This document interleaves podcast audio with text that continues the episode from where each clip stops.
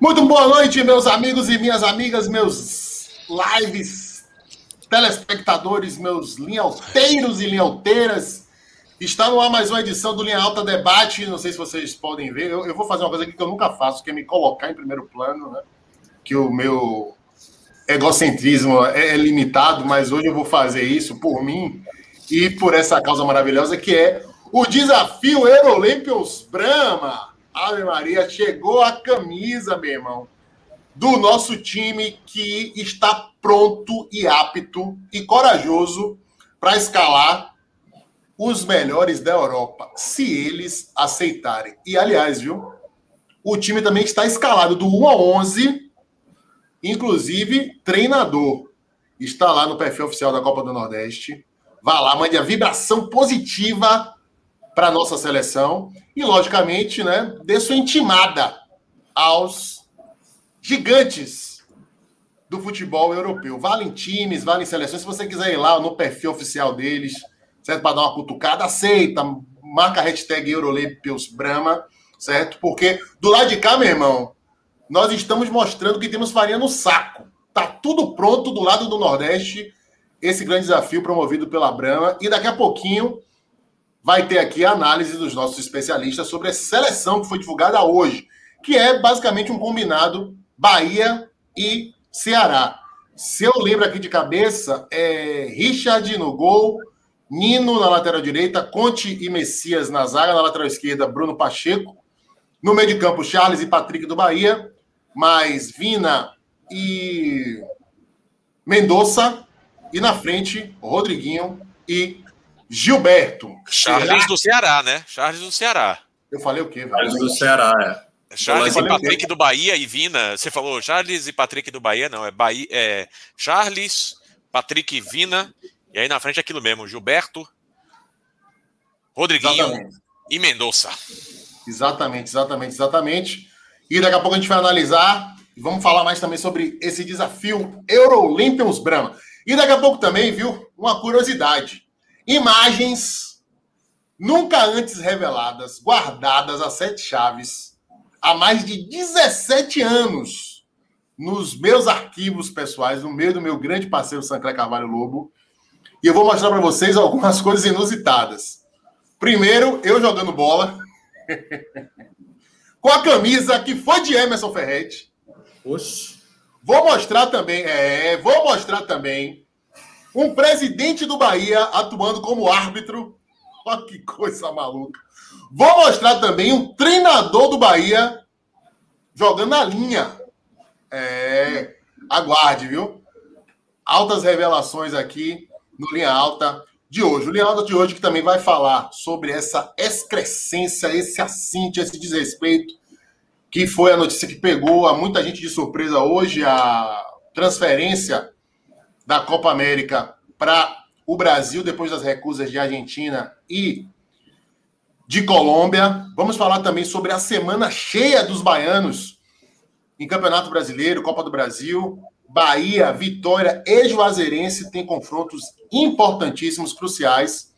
Certo? Outro assunto do Linha Alta é o desdém de Paulo Carneiro aos reforços locais, né?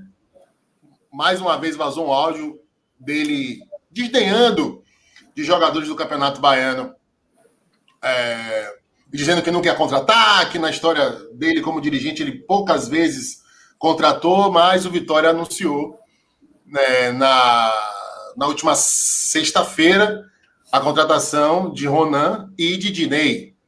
Ronan, talvez o melhor jogador do Campeonato Baiano, e Dinei, que dispensa apresentações. Também hoje aqui no Linha Alta, nós vamos falar do balanço da rodada do Campeonato Brasileiro, Série A e B, né? as impressões dos nossos comentaristas. É, eu quero saber deles, principalmente, quem foi a grande surpresa e a grande decepção da primeira rodada da Série A e da Série B. E vamos falar também hoje sobre uma polêmica entrevista com Moza, que era o técnico da Chapecoense, e que foi, não vou nem dizer que foi cornetado, ele foi desrespeitado por um profissional de rádio lá de Santa Catarina, é um cara que, na hora da pergunta, ele emitiu opinião, e nada contra emitir opinião, mas o problema é a forma, né? uma forma grosseira, impositiva, desrespeitosa. E nós vamos discutir aqui quais são os limites da crítica da imprensa esportiva, principalmente numa entrevista coletiva, no momento que você está cara a cara com o seu entrevistado. Eu tenho uma experiência pessoal para contar que transformou a minha postura nesse tipo de situação, certo? É... Então é isso, meu povo. Vamos começar com. Primeiro, agradecer aqui todo mundo que está chegando. Marcos Reis, BBMP, Rodrigo Garrido aqui com a opinião muito contundente sobre Copa América no Brasil. Copa América no Brasil é um sadismo próprio de psicopatas que, não satisfeitos com o genocídio, ainda promovem um tapa na cara do povo brasileiro e nos povos do mundo.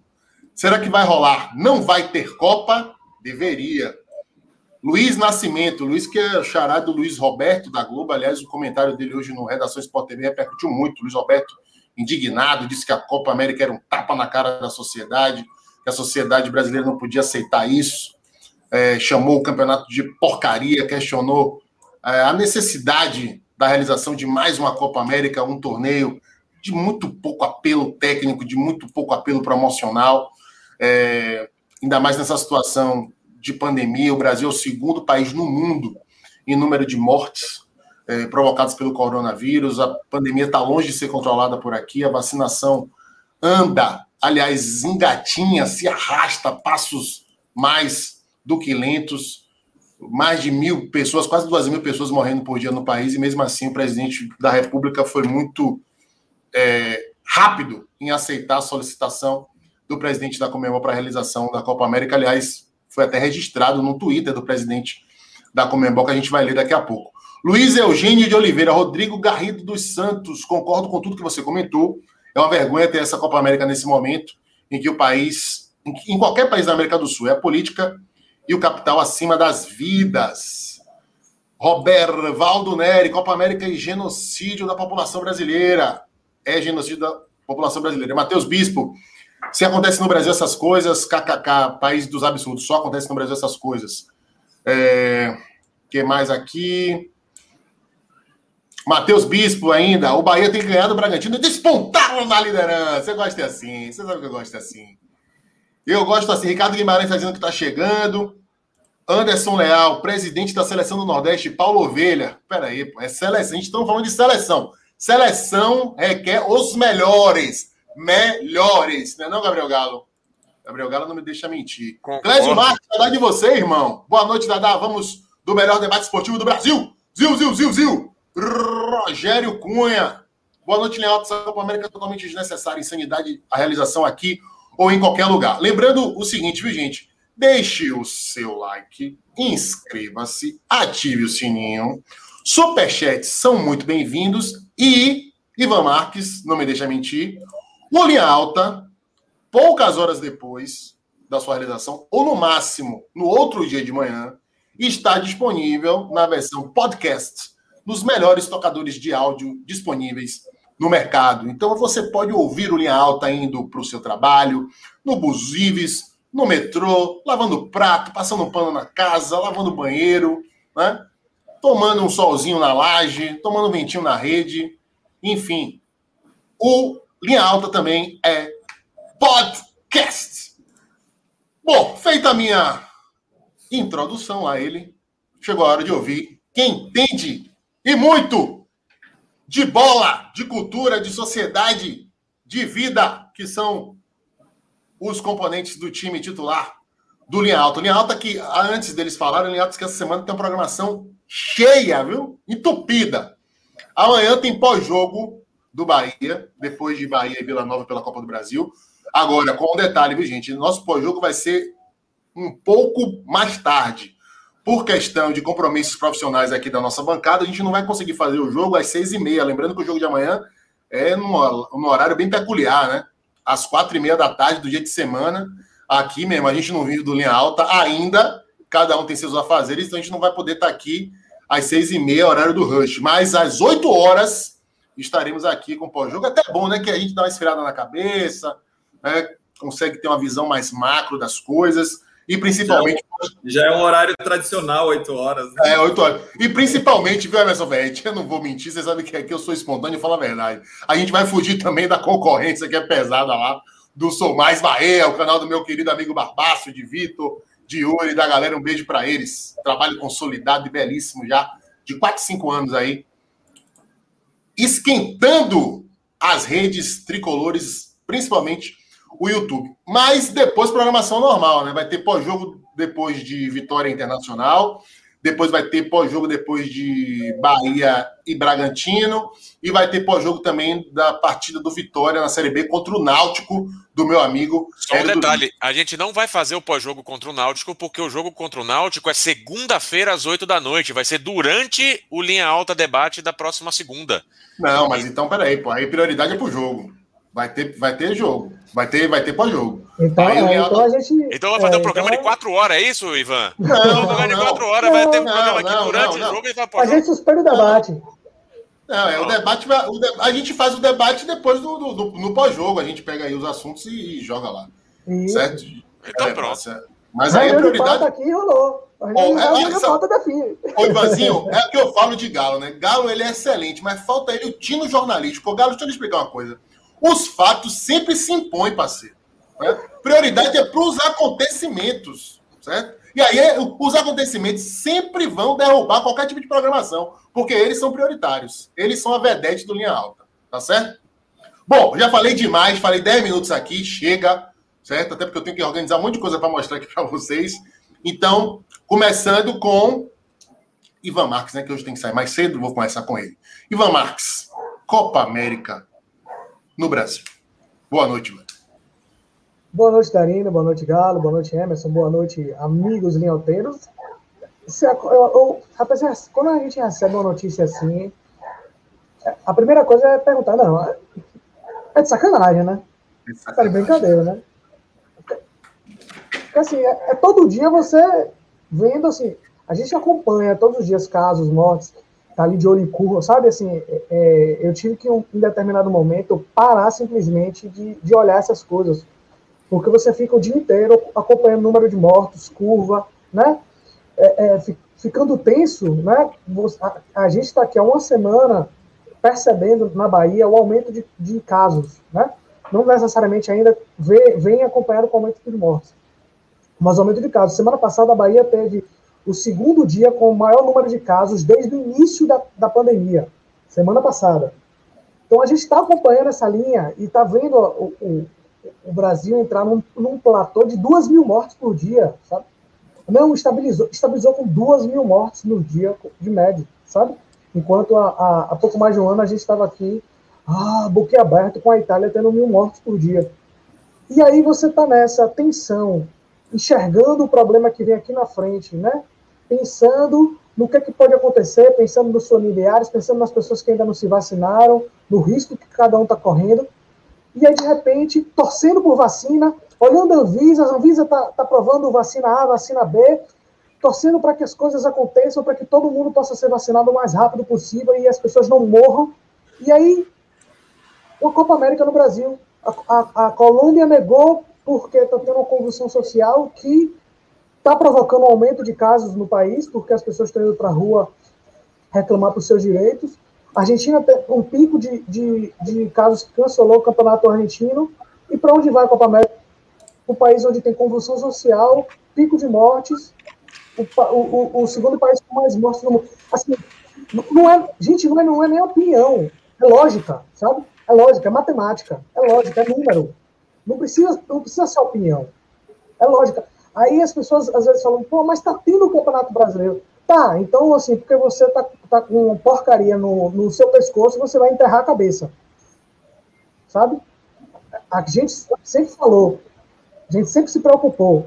A gente foi contra a volta dos, dos, dos, dos torneios do futebol, mas assim, a opinião foi dada, as coisas voltaram e a gente está sempre cobrando aí. Tem, tem time, tem clube querendo volta, volta, voltar a ter torcida no estádio. A gente está batendo. Quando o Bahia fez uma ação, levou torcedores para o estádio, na final da Copa, na Copa do Nordeste, o Ceará também, a gente estava aqui batendo. A gente está aqui batendo o tempo todo, sabe? Que não é o momento desse tipo de coisa. E, obviamente, uma Copa América ser aceita no Brasil, um torneio desse não é aceito assim, ah, por favor, aceite o torneio. Não. Há uma série de exigências, e dentre elas, eu, Com certeza eu digo isso. Está abrir a, os estádios para público, para um, um pequeno número, um, uma percentagem pequena, mas está lá. Está aberta essa possibilidade, com certeza estava isso entre as conversas para a Copa América vir para o Brasil.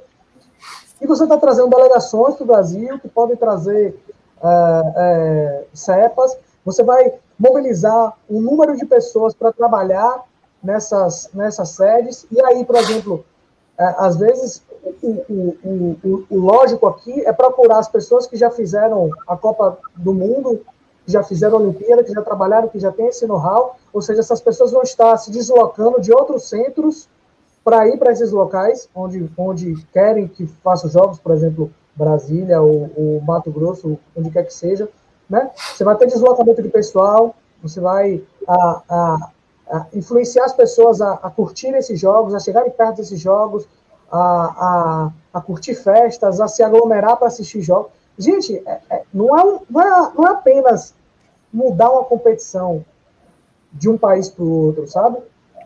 É mudar toda a estrutura, mudar toda a concepção, mudar toda a ideia, mudar todo o marketing. É mudar tudo e num momento em que o país está aí, não só aqui na Bahia, mas em outras cidades, com a preocupação de uma terceira onda, sem a gente nunca ter saído nem da primeira direito, né? O boletim da Fiocruz, da, da Fundação Oswaldo Cruz, da semana passada, já alertou para o aumento de, da taxa de, de, de, ocupação de UTIs no, no país todo, nas capitais. Então, assim, nem se fosse um momento em que houvesse uma baixa dos casos e mortes no país, era indicado você trazer um torneio que não dá vaga em nada, sabe? Não, dá, não, não classifica para a Copa do Mundo. Não é. Ninguém vai, não vai perder nada se não houver Copa América. E a concorrência da Eurocopa, Ivan? O mundo todo ligado na Eurocopa. Sabe assim, se a Copa América não acontecer, Vou ser bem sincero, se a Copa América não acontecer, ninguém vai morrer. Se a Copa América acontecer, pessoas vão morrer. Sabe? Essa é bem direto. Assim, é, é, desnecessário. É desnecessário, nesse momento, ter Copa América. No Brasil, pior ainda, pior para a imagem do país, lá fora, tudo. Assim, não, não, não tem. Acho que não tem o que a gente é, elogiar numa iniciativa dessa. Não tem. Não tem por que acontecer. Então, assim, é, é você, inclusive, estimular ainda mais o caos social no país também. Porque as pessoas são contra, as pessoas vão protestar, as pessoas vão para a rua contra isso. Já foram sábado contra algumas coisas, já foram na outra semana a favor de algumas coisas, as pessoas vão para a rua, vão protestar contra isso. Sabe? É, é difícil, mas é difícil, eu digo, é difícil. É, a gente tomou um susto que o Brasil não era um dos candidatos a receber, mas, infelizmente, não surpreende. Valeu, Ivanzinho. Frase forte de Ivanzinho, né? Se não acontecer Copa América, ninguém vai morrer. Se acontecer a Copa América, pessoas vão morrer. Eu acho que Ivanzinho foi perfeito e é uma frase aí que fica como reflexão para os responsáveis. Aliás, a gente sabe que os responsáveis não estão nem aí, não vão refletir zorra nenhuma, nem na esfera governamental brasileira, e muito menos entre os nossos dirigentes. E aí abrange Comembol, CBF, os presidentes de, de federação nacionais, né? Cada um olhando pelo seu, ninguém se levanta, ninguém se insurge, não tem nenhuma voz de sensatez, de solidariedade.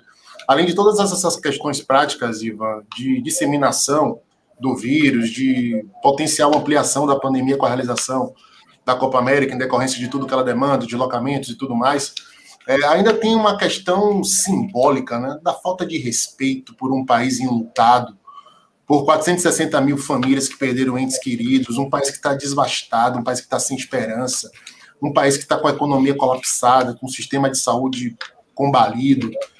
E, como você falou, Ivan, passar por cima disso tudo e, e, e fazer festa e, e, soltar foguetes pela realização de campeonato de futebol é realmente é, é revoltante demais para ficar no mínimo. Está aqui, olha, uma prova do que eu falei de que as autoridades estão ando e andando para o sofrimento do povo brasileiro.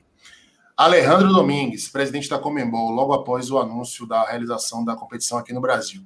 La Copa América será no Brasil. Eu vou ler aqui já traduzindo. Quero agradecer muito especialmente ao presidente Jair Bolsonaro e a seu gabinete por receber o torneio de seleções mais antigo do mundo. Igualmente, minha gratidão ao presidente Rogério Caboclo, da CBF, por seu inominável, pela sua inominável, indeclarável colaboração. É, tá aí, né? Quer dizer, é o clubinho deles, é o mundo deles, Pô, e, e, Darino, e quiser que se lasque. e olha o segundo tweet, né? O segundo Ah, tweet ali desculpa, deixa eu botar. Volte lá, volte lá. Pronto, tá aí. Olha, olha esse segundo tweet. Se vier um torneio que fará. Aí vem, né? Um torneio que fará vibrar o continente. É um alienado, Só- né, velho? É, Esse cara tá só- vivendo aonde? Esse cara tá vivendo Um aonde? país em convulsão social, outro com em luto, todos em luto, e vai vibrar com o futebol. Vai vibrar só se ele estivesse distribuindo vacina, gente. É, aí e faria se- facilmente vibrar. E se É, a é Argentina. é dar pão e circo ao povo, né? Para ver se distrai e, para, e o povo para de reclamar. Velho, é, é tão óbvio, é tão lógico. Se a Argentina que tem uma situação pandêmica menos ruim do que a do Brasil, não quer e não pode, por que, que o Brasil vai poder, velho? Sabe? Isso é uma loucura, Gabriel Galo. Boa noite, Darino. Boa noite, Emerson. Boa noite, Ivan. Boa noite, meus colegas, linhalteiros e linhalteiras. Olha, essa discussão tem muita argumentação muito falha, Darino. E aí eu vou, se você me permitir, talvez eu me alongue um pouquinho mais nessa questão da Copa América, porque tem muita coisa envolvida aqui, né? Então vai o seguinte, já que você vai se alongar, deixa eu passar pelo povo, senão o povo fica muito tempo sem falar. Tiago Leite, Darino, Ivan foi muito feliz. Esquece que para rolar a bola tem todo um staff por trás. Trabalhei como coordenador da Copa Olimpíadas e Copa América em Salvador e não é simples desembarcar e jogar. Exatamente. Anderson Darino, Santos. Só, só um parênteses. Tiago, meu amigo, eu trabalhei com ele na Opa. Copa América. Eu trabalhei com ele na Copa América também em 2019, aqui no comitê organizador, e ele está coberto de razão. É todo um mundo que acontece por trás dos bastidores para que a bola role, né? Então não é simplesmente trazer as seleções, botar no hotel, chegar lá e de- botar dentro do jogo. Não é um campeonato de bastidor. várzea, né? Que é só pegar um ônibus diferente que sai ali e tá beleza. Não é assim que funciona, né? Tem bastidor para botar o linha alta no ar, tá todo mundo aí em casa. Imagina pra fazer uma competição internacional com alguns dos jogadores mais valiosos, mais caros e mais bem pagos do planeta. Anderson Santos, daqui a pouco vão chamar Darinho de comunista. O Anderson, não tô nem aí, velho. Sinceramente, eu não sou comunista, não sou de esquerda, mas sou sensato, sou solidário, sou ser humano não consigo virar as costas para tudo que está acontecendo na minha esquina, até porque estou vulnerável. Não tomei vacina ainda, tenho uma comorbidade, enfim, tô aqui mesmo. Minha mãe tá vacinada, graças a Deus, primeira dose, minhas tias também, mas já perdi amigas por conta da Covid. Então não é uma questão de ideologia, velho. É uma questão de você ter uma consciência cidadã, simples. Mas infelizmente a gente é governado por uma pessoa que não tem essa consciência cidadã. Mas eu também não quero falar desse cara, não. É... Robert Val tá aqui dizendo que a CBF só quer dinheiro. É... Marquinhos percuteria. O Bahia podia investir esse ano na Copa do Brasil. Traríamos três ou quatro nomes e tentar levantar essa taça. Pronto, daqui a pouco a gente vai falar sobre isso. Bruno Melo, Comembol e FIFA deveriam recolocar o dinheiro da Copa América no fomento de vacinas e valorização dos profissionais de saúde do Mercosul. Excelente ideia, Bruno Melo. Mas aí, meu irmão, os contratos publicitários, o direito de transmissão, pererê, pererê, isso aí fala muito mais alto para eles do que a vida dos sul-americanos. Alisson Silva Pontes, boa noite, mancado. Bahia, será que pode almejar o brasileiro? Não, né, velho? Não. Pois o Corinthians, em 2007, com um time feio, reconheceu sua alimentação e armou um esquema onde se jogava feio e o resultado vinha. Ô, Alisson, o Bahia jogando feio, horrível. O Bahia vai lutar para ser décimo lugar do brasileiro e olhe lá, viu? Pelo amor de Deus, velho. Não, não vem com, com, com megalomaníaca também. Megalomania exagerada, não. Você sabe que eu gosto da, da megalomania do torcedor do Bahia, mas na resenha. Para levar a sério, não, parceiro. Ô, Alisson, pelo amor de Deus, parceiro. E- Troque, e- troque sua cerveja para Brahma, viu? Duplo malte, que ela não afeta Daria- e, e- e jogar atrás jogando feio e ser campeão é um ponto fora da curva, né? A probabilidade disso dar certo é, é- é baixíssima. Acontece, como aconteceu com o Corinthians, mas é muito baixa, viu? Então não é bom mas se era- espelhar nesse É, exemplo. mas, é, mas era um jogando feio de um time que tinha remanescentes da equipe que foi campeã brasileira de 2015. Era um jogando feio de uma cultura de jogo muito bem definida no clube, e que já vinha dando bons resultados. Era um ambiente que não existia a pressão pelo título brasileiro, tanto é que tinha um técnico né, considerado interino, um técnico que foi lançado praticamente na, naquele campeonato, o Carilli, e tinha jogadores bons de a nível de seleção brasileira. Cássio, Fagner, Jô, jogando pra caramba. Não era um time qualquer, né? Não era um arremedo, não era, pô, ah, vamos jogar na retranca aqui, vai ser campeão brasileiro. Mas, Galo, agora é sua vez, parceiro. Bom, vamos lá, Darino. Deixa eu fazer, tentar trazer um pouquinho dessa história aqui, porque me incomoda muito essa, essa decisão.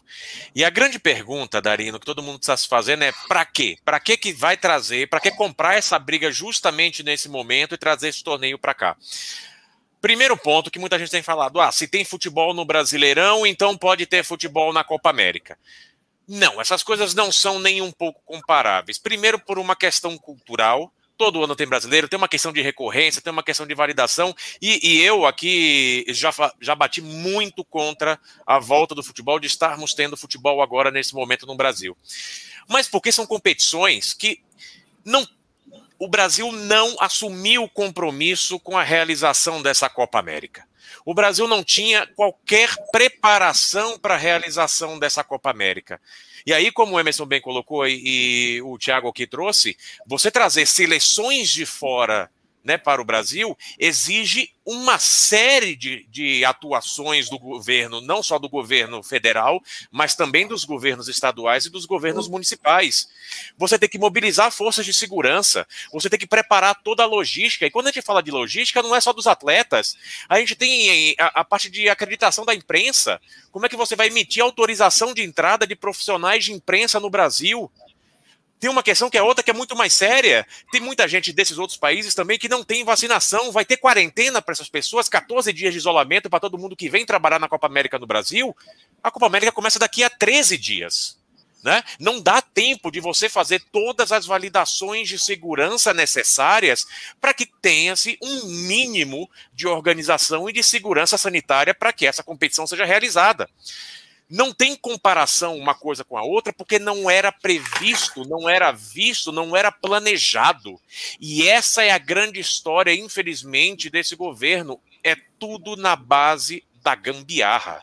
É tudo na base do ah, a gente dá um jeito e consegue resolver. E essa gambiarra a gente traz para o momento que a gente vive no Brasil agora, né?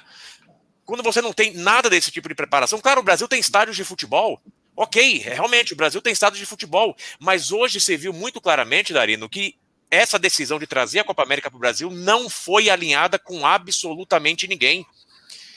O estado do Amazonas, lá pela figura do terrível governador do estado e o prefeito de Manaus, já falaram: não vai ter Copa América no Amazonas. E era uma das quatro sedes que foi acordada com a Comembol. Pernambuco não também, né, Galo? O governador Exato, não... notificou também. É que ele veio depois da esteira do Amazonas, é que todo mundo paga para ver, Darino. Ah, deixa eu ver qual é o tamanho do barulho que vai ficar para ver se eu aceito ou não. Né? E, e, aí, quando você começa assim, não foi em nenhum momento validado com absolutamente ninguém. Porque você tem que conversar com os governadores do estado para que a segurança, né, a parte de polícia militar, seja deslocada e preparada para esse evento. Se você não conversa com os governos estaduais, significa que você não tem condição de fazer. Isso cai na, nas costas da prefeitura. Quem é que vai montar o esquema, por exemplo, de transporte, né? Para você mudar as vias das cidades, para preparar cada um dos jogos? Como é que você vai fazer a fiscalização de trânsito, a fiscalização de quaisquer outras coisas? Isso não foi combinado com absolutamente ninguém. E aí vem uma ideia, Darino, que aí eu vou juntar duas coisas aqui. Primeiro, a credibilidade da Copa América, e segundo, justamente a pergunta que eu fiz aqui primeiro, que é para que trazer esse negócio para o Brasil hoje? Primeiro ponto, uh, sobre a credibilidade da, da Copa América. Essa é a quarta Copa América em sete anos. Não há qualquer pessoa sã que vai dizer, não, esta é uma competição importante de ser realizada este ano. Aconteceu em 2015, aconteceu a Copa América do Centenário em 2016, tivemos Copa América no Brasil em 2019 e agora, dois anos depois, tem mais uma. Não há qualquer vestígio de importância para essa competição no momento Absolutamente nenhum. E aí, o, a figura simbólica que você trouxe, ela é muito importante, e eu vou terminar a, a, o comentário com ela. Mas o ponto, a, a grande questão é para que trazer? A gente tem que lembrar, Darino, de duas coisas. Primeiro, as favas, essas pessoas absolutamente ignorantes que repetem que futebol e política não se misturam. Futebol e políticas andam irmanamente juntos. Não existe. Sempre, sempre andaram. É, sempre andaram. Não existe construção cultural, social, da, de qualquer relevância sem envolver política. Me lembra muito o ditador Médici que ia para o Maracanã com um radinho de pilha que os na época, os marqueteiros da época sugeriram ele usar um radinho de pilha para humanizar a figura do ditador. Ele aparecia todo domingo no Maracanã acompanhando jogos de futebol. E também ia no Olímpico, ele era gremista, ele acompanhava os jogos no estádio, ele usava o futebol como uma ferramenta para popularizar, para humanizar um pouco o sistema ditatorial. O que tem sido observado nesses anos de Jair Bolsonaro é um pouco disso.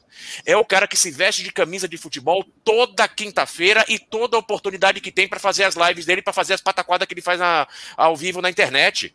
Porque ele precisa dessa imagem da popularização do futebol para humanizar a sua própria figura.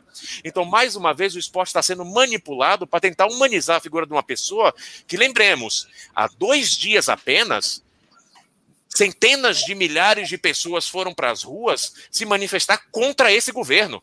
Então, quando alguém pergunta para quê, é justamente um esforço desesperado de um governo sem apoio ou apoio de 25% de uma população completamente violenta e alienada, né? mas é absoluta minoria hoje no Brasil, felizmente, mas é uma maneira desesperada de tentar usar o futebol para recuperar um pouco da sua popularidade. Só que aí, Dari, não cai justamente na sua questão que você falou da simbologia. Quando você compara o que vai acontecer, e isso não é exercício de achismo, isso é simplesmente observar aquilo que a gente já viu acontecer antes, que a gente já observou acontecer tantas e tantas vezes. O que vai acontecer numa Copa, numa Eurocopa, por exemplo, que você falou que vai ter competição, realmente são duas competições que elas vão acontecer ao mesmo tempo. Na Eurocopa, você vai ter um cenário de países com vacina e pessoas voltando às suas vidas normais. O que, que vai acontecer naquele momento? Qual é a visão que essa Eurocopa vai passar? de um torneio de futebol que representa a virada, a retomada da normalidade de uma vida depois de um momento terrível. A Eurocopa vai ter uma imagem de alegria. Estamos voltando à normalidade, os torcedores estão no estado de futebol, temos vacina, sim, conseguimos passar por essa pandemia. O que, que vai ser a Eurocopa no Brasil, Darino?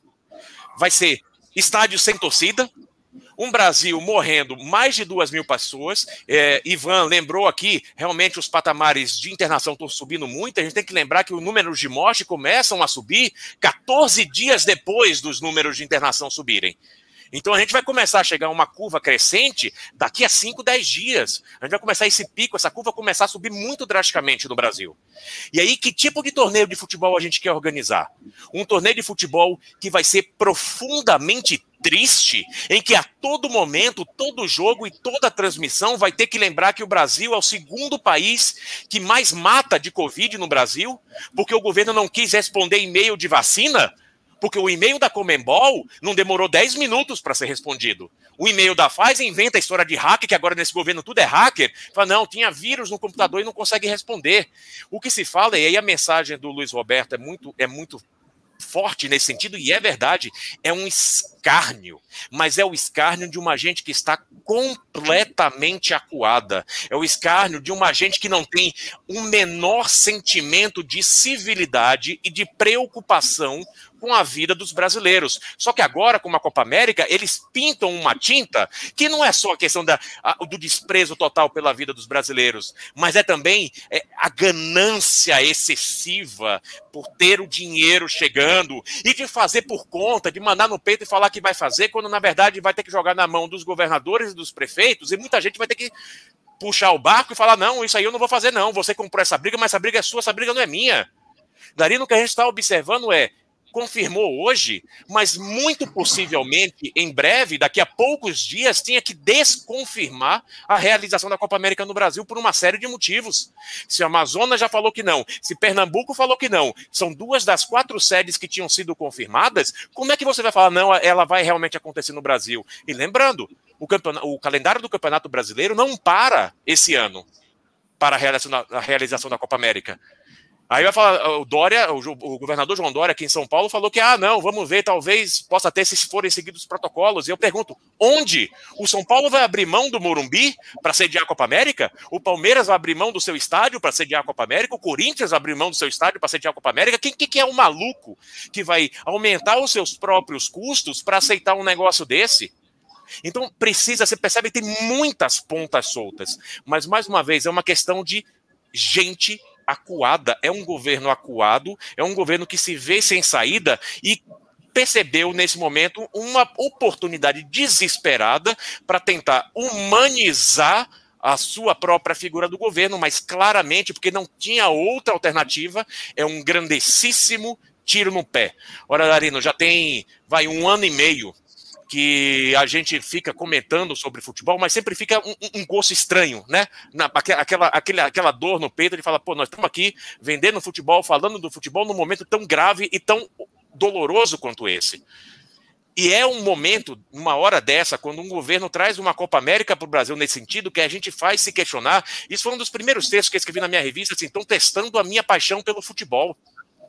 Porque quando a gente percebe algo assim, a gente, a gente vê que tem forças ali dentro, forças políticas, forças financeiras, forças de qualquer monta que não tem absolutamente nenhum sentimento de carinho e de respeito pelo futebol, pela instituição futebol no Brasil, por aquilo que ela representa social e culturalmente. Então, trazer a Copa América, eu vou concordar muito com o Luiz Roberto, é um escárnio, é uma afronta, até porque quem é que vai pagar a conta da polícia tendo que se deslocar? Quem é que vai pagar a conta do tanto de dinheiro público que vai ter que ser investido para a realização da Copa América no Brasil? Porque se envolve gasto. E não é gasto de iniciativa privada, quando todo mundo tenta dizer nas realizações de torneios internacionais de futebol, que é uma falácia, mas muita gente cai e acredita nisso daí. Então, quando você desloca dinheiro público no momento em que não se compra vacina para a realização de um campeonato de futebol absolutamente irrelevante, a gente tem que parar, olhar para trás, tem que externar nossa raiva e lutar muito abertamente para que esse absurdo que é a realização da Copa América do Brasil não aconteça. Se vai ter sucesso, se vai, a gente vai conseguir fazer com que não aconteça, olha, não se tem como saber. Claro que não se tem como saber, mas está na hora e já passou do ponto de muita gente assumir uma posição extremamente firme com relação ao escárnio que é este governo. As pessoas precisam se posicionar muito abertamente sobre os perigos que ele representa, porque este é só mais um exemplo, e infelizmente, mais um exemplo de abuso do futebol para que seja manipulado politicamente em prol de políticos absurdamente autoritários. Infelizmente, mais uma vez, a gente vê a história no Brasil se repetir e também com apoio de muitas das pessoas que a gente já conhece. Difícil, Darino. É difícil. É, a gente tem que batalhar bastante para que, que isso aí não vá para frente. Difícil, duro, necessário, mas um desabafo, como todo mundo aqui está dizendo, que inspira muita reflexão e muito orgulho viu, de você fazer parte desse time, Galo. E eu fui colocando aqui palmas, palmas para Galo. E eu fui Vou colocando aqui, né? Meu, meu colega é, Gabriel Vou aplaudir, porque aplaudir, foi, foi assim criterioso, foi cirúrgico, foi sensacional. E aqui eu fui reproduzindo, né? Os vários comentários que foram chegando. Perfeito, parabéns a esse mesmo Galo assim embaixo. É, e é isso mesmo, né? Difícil contra-argumentar com o Galo, porque ele foi de fato completo. Surgiram aqui algumas dúvidas. Galo, Galo é muito, foi muito feliz na, na, questão quando ele fala da paixão, né? Que essas pessoas elas não têm a paixão, elas estão usando a paixão do, do, do brasileiro pelo futebol é, com engrandecimento próprio, sabe? Gente, a gente está um, há mais de um ano assistindo o jogo com sozinho de torcida, bicho. Com som ambiente criado pelos times para simular torcida dentro de campo, sabe? É surreal isso. Você vai fazer uma Copa América com somzinho de torcida também, você vai mandar a Colômbia trazer um, um, um pendrive lá com, com o grito de, de da torcida colombiana para embalar o futebol deles no Brasil? Pelo amor de Deus. Isso não faz o menor sentido. A gente não pode normalizar o absurdo, sabe? A gente não pode normalizar o absurdo. Olha, é, é eu acho que só faltou uma coisinha no comentário de Galo, mas a gente está aqui para isso. É, Galo, ainda se cogita a possibilidade de ter público na final dessa Copa América, dessa malfadada Sim. Copa América. Sim. Só quero, só quero ilustrar aqui algo que aconteceu no sábado, aliás, durante a semana passada, em Porto, na cidade do Porto, que foi a sede da final da Champions League vencida pelo Chelsea sobre o Manchester City. Né? As autoridades portuguesas se comprometeram com a sociedade de que os visitantes ingleses permaneceriam menos de 24 horas em solo é, lusitano, que eles chegariam de manhã cedo, que eles participariam de eventos na cidade, que eles seriam cobrados rigorosamente pelas medidas de distanciamento social e higiene, e que veriam o jogo e depois seriam escoltados para irem embora. Só que isso se mostrou uma logística totalmente impraticável. Os ingleses começaram a chegar no porto na quinta-feira, 48 horas antes da realização da final. E eles fizeram o que quiseram nas ruas do porto. Entravam e saíram dos lugares com a condescendência das autoridades policiais, certo? Se aglomeraram, encheram a cara, sendo que para os habitantes do porto era proibido o consumo e a venda de bebida alcoólica. Enfim, foi desordem total. As autoridades portuguesas estão preocupadíssimas com o que vai ser o reflexo dessa visita de torcedores do City Chelsea à cidade do Porto. Como o Galo muito bem falou, os reflexos depois, vamos dizer assim, de uma falta de ordem é, na tentativa do controle é, da proliferação do, do vírus, ele acontece dentro de 14 dias. Né? Então as autoridades lá estão empolvorosas, né?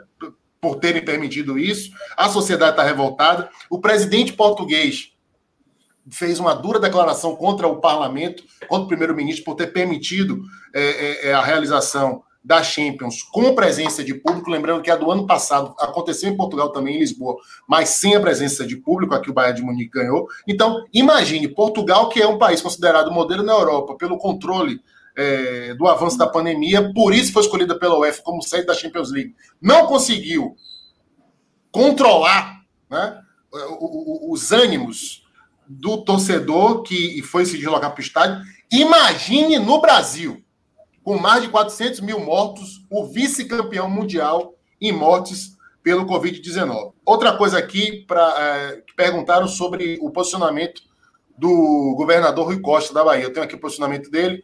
Vou é, mostrar para vocês se a minha capacidade tecnológica deixar, mas eu estou aqui aprendendo e agora está aqui Rui Costa. Rui Costa está pronto, aqui está Rui Costa. Vamos lá. Leia o que Rui Costa escreveu. É, sobre a transferência da Copa América 2021 para o Brasil, adianto que não há possibilidade de flexibilizar regras para que a Bahia seja sede. Seguiremos o mesmo padrão em relação ao futebol. Não será permitido público. Se a exigência é ter público, aqui na Bahia não terá. É aquilo, né? Mostrou rigor em relação à não flexibilização das normas, mas não fechou as portas para a Bahia abrigar jogos. E o que ele vai é. fazer com o hospital que está que tá sendo sede, sediado na, na é Fonte isso. Nova? Não pois tem é. nem onde jogar, não tem onde jogar. Não tem onde jogar. Não tem, vai jogar no da princesa?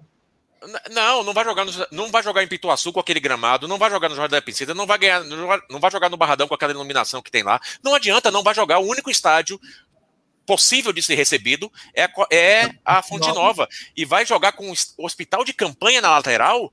Olha, já aconteceu. Considera a possibilidade, né? Uma festa dentro de campo e, e gente morrendo. Não, isso já aconteceu, Emerson, em junho do ano passado, na Fonte Nova e no Maracanã.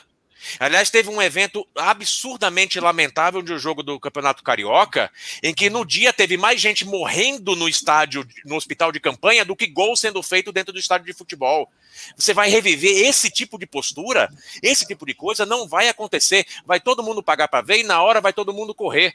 O Rui Costa vai correr, assim como o Manaus já, já, já correu, como o Pernambuco vai correr. Porque insistir nisso é um tiro no pé e ninguém é maluco a não ser o presidente da República, que é um inconsequente e irresponsável, de assumir esse tipo de risco agora. Não vai ser feito, não tem como. Mas, enfim. E, e, e, eu acho que com toda essa repercussão negativa também, eu acho que muita gente, né, os, os governantes, né, muitos vão, vão acabar recuando, porque a repercussão foi muito ruim mesmo. E eu reforço até o que o Galo falou, né? Aliás, você, você e Ivan foram perfeitos nas suas colocações, né? É, parece que a decisão foi tomada lá em cima e disse assim: é, ok, pode vir, depois a gente vê como é que faz, né? E não é assim. Como eu falei anteriormente, eu participei da, do comitê organizador da Copa América 2019. Isso foi um trabalho de anos, construído durante anos para sair um evento perfeito. Não vai ser em 10 dias, 13 Ô, dias Emerson, que vai vai conseguir. Mas é, só. Rapidinho, rapidinho, rapidinho, vou deixar você comentar. É só porque, como eu falei com o Galo no começo da, da nossa resenha aqui, né? Os fatos se impõem à nossa pauta.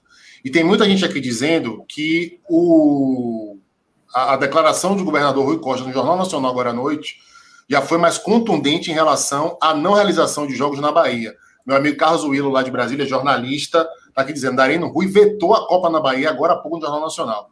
E também aqui tem um pessoal dizendo que, ó, Caio Castro, olha o BN, tem vida dele falando não permitir o jogo na Fonte Nova. Então, quer dizer, né? Menos permissivo, talvez, muito naquilo que, que Ivan e principalmente Galo falaram, né? Olha, vamos primeiro dar uma aliviada, esperar qual é que vai ser a reação, e a depender da reação, eu tomo a medida drástica. Exatamente. Esse é o jogo político da coisa. Esse é o jogo político da coisa. Você cria um tubo de ensaio, pô, deixa eu ver aqui. Né? Deixa eu ver o que, que, vai rolar. Só que é tão absurdo pensar na possibilidade disso, Darino, por um motivo muitíssimo simples. Normalmente esses eventos, essas competições, elas se baseiam numa ideia de que elas são muito rentáveis para os locais onde elas são realizadas, por conta do turismo, por conta do estímulo ao consumo e uma série de questões. Não tem torcida tem restrição de circulação, não existe a contrapartida da economia mais forte com a realização da Copa América. Então, para quê? Para quê? Quem que vai comprar essa briga? Honestamente, ninguém vai comprar essa briga. E se eu tivesse que botar dinheiro nessa coisa, eu tô falando, daqui a uma semana vai vir um comunicado de Comembol e de quem mais for dizendo que não vai haver essa Copa América. Fala, Ferrete. Não, eu só queria reforçar né, o que o Galo até colocou, da importância das pessoas da, é, se posicionarem né, contrária a isso. Eu acho que é um grande motivo, aliás, temos tantos motivos, né? Mas esse é mais um para existir uma mobilização, né? Para que a gente não acabe sofrendo mais ainda, né? É, principalmente com decisões tomadas sem pensar na população brasileira.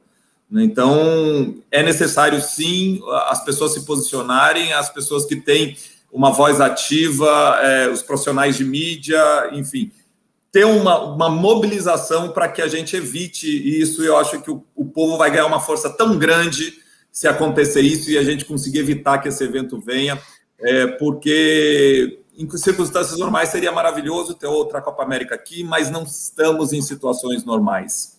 Não estamos, não tem como fazer. Vai ser o benefício de poucos para prejuízo de muitos.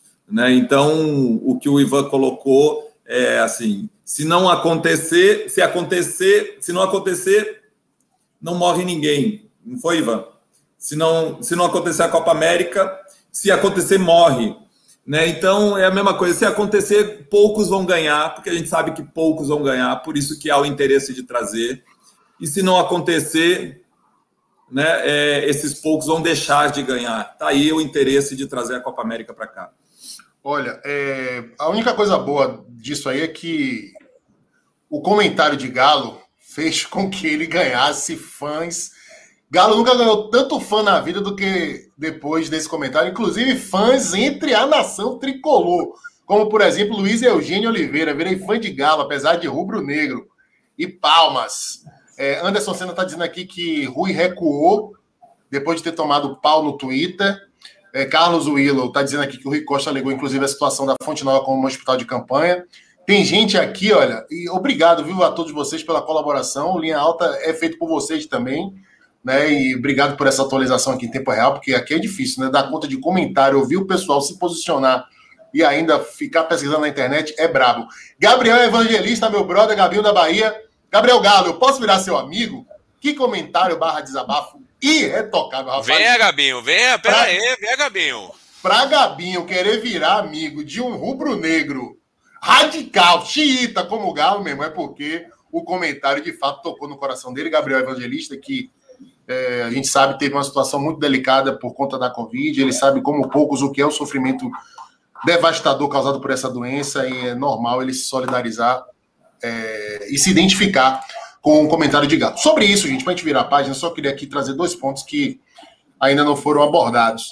É, primeiro, né, é, é, passando mais para o âmbito esportivo, né, é, isso é mais um golpe, a realização da Copa América aqui, é mais um golpe na já desgastada relação da torcida brasileira com a seleção brasileira. Por quê? Porque, gente, a CBF que está abrigando a Comembol para realizar aqui. A gente sabe da, da, da, ingerência decisiva que a CBF tem nos bastidores e a gente sabe também dos laços da Confederação Brasileira com o atual governo, aliás, com todos os governos, né? Ela sempre foi partidária de todo mundo que está no poder. E a gente sabe que a influência dela foi decisiva. E a gente sabe que agora a vedete desse campeonato é, mal assombrado, que vai acontecer, se acontecer, é a seleção brasileira. E isso desgasta ainda mais essa relação né, tão vilipendiada, tão maltratada do povo com a seleção brasileira, né? Que, que assim, eu acho que atinge o ápice da deteriorização na Copa de 2014, com aquele papelão 7 a 1 a maior humilhação da história da seleção brasileira. Já de antes vem do fato da seleção praticamente não jogar mais no país, né? De por conta de acordos comerciais firmados, jogar muito mais na Europa, na Ásia, na África, no escambau do que aqui esse distanciamento do torcedor. Também o fato da europeização da, da, maioria dos jogadores que compõem a seleção brasileira, né, jogadores que acabam saindo aqui do futebol nacional muito cedo e que não tem vínculos, às vezes, com grandes torcidas, né, e, e tal. Então, assim, isso vai criando um abismo da seleção brasileira com o torcedor que é muito triste, né? Principalmente, e aí, Galo, voltando ao, ao ponto de, de, da falta de compromisso desses caras com a paixão, né?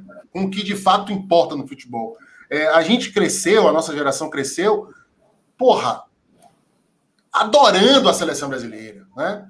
Querendo vestir aquela camisa, querendo que o jogador do nosso time fosse para a seleção, né? É, é, é, e, e, sendo e tendo o caráter enquanto torcedor forjado pelas grandes conquistas da seleção brasileira e até pelas não conquistas, como por exemplo a Copa de 82, né? E hoje em dia, o que é a seleção brasileira? Quando a gente ouve falar de seleção brasileira, ah, meu Deus do céu, lá vem aquele time que vai jogar na casa do cacete contra uma, uma seleção inexpressiva para ganhar dinheiro e vai ou desfalcar meu time do coração ou vai bagunçar completamente o Campeonato Brasileiro, é, ou vai provocar o imprensamento de datas, adiamento e etc, etc. Então, a seleção brasileira está se tornando um estorvo por conta dessa inabilidade, dessa ganância, dessa falta de sensibilidade, é, dessa falta desses dirigentes de compromisso com a paixão do que representa essa camisa. Eu só espero, viu, Galo e Emerson, e Ivan que está me ouvindo também, que já está aqui agora, que, que essa fase passe logo, né, que esses caras saiam no poder o quanto antes. A gente já está vendo um, um, movimento aí para tirar o, o caboclo é, da CBF, até porque ele tem problemas graves internos né, de relacionamento com colaboradores, com os próprios presidentes de federação, presidente de clube, e também é, ficou nítido aí o envolvimento dele é, com o Ricardo Teixeira e com o Marco Paulo Del Nero na última crise política da CBF, o que é permitido, o que é proibido pela FIFA, porque ambos os ex-presidentes estão banidos do futebol, não pode ter nenhuma relação, é, vamos dizer assim, tão influente, tão decisiva em nenhuma confederação, ainda mais na confederação que é uma das vedetes é, entre as confederações mundiais. Então, assim, eu, eu torço muito para que isso acabe e que para que ainda se consiga resgatar esse elo perdido da relação do torcedor com a seleção, porque, gente, é, esses caras não representam a seleção brasileira. A seleção brasileira é muito maior do que isso. A seleção brasileira tem uma história maravilhosa. A seleção brasileira ela é responsável pela definição de traços importantíssimos da identidade cultural, do nosso posicionamento enquanto cidadão brasileiro. Isso vem muito da seleção brasileira. E assim, a seleção que, porra, teve gente como Pelé, Garrincha, Tustão, Zico, Carlos Alberto Torres. Eu, eu gostaria que o torcedor tivesse essa capacidade de separar o que a CBF se tornou nos últimos anos e dessa contaminação do que de fato é a seleção brasileira. Que ela conseguisse blindar a paixão dela, ele, torcedor, conseguisse blindar a paixão dele pela seleção e não se deixasse contaminar por esses caras. Saber que é passageiro, que vai passar e que essa relação não esteja ferida de morte. Porque o que, é que acontece? Com o nosso time do coração, a, a relação é tão visceral que as más gestões perduram, às vezes, por anos, como por exemplo a do Bahia, mas o vínculo emocional ele não se parte, porque eu não sei como explicar, mas a gente sempre se importa muito com o nosso time, né? E parece que o sofrimento ele até é, estreita esses laços afetivos de carinho, de amor, de devoção e tal. Mas com a seleção eu vejo uma fragilidade nesse elo, né? Eu vejo muita gente deixar a seleção de lado, deixar a seleção de mão. Né? E, e eu vejo até muita gente torcendo contra a seleção brasileira.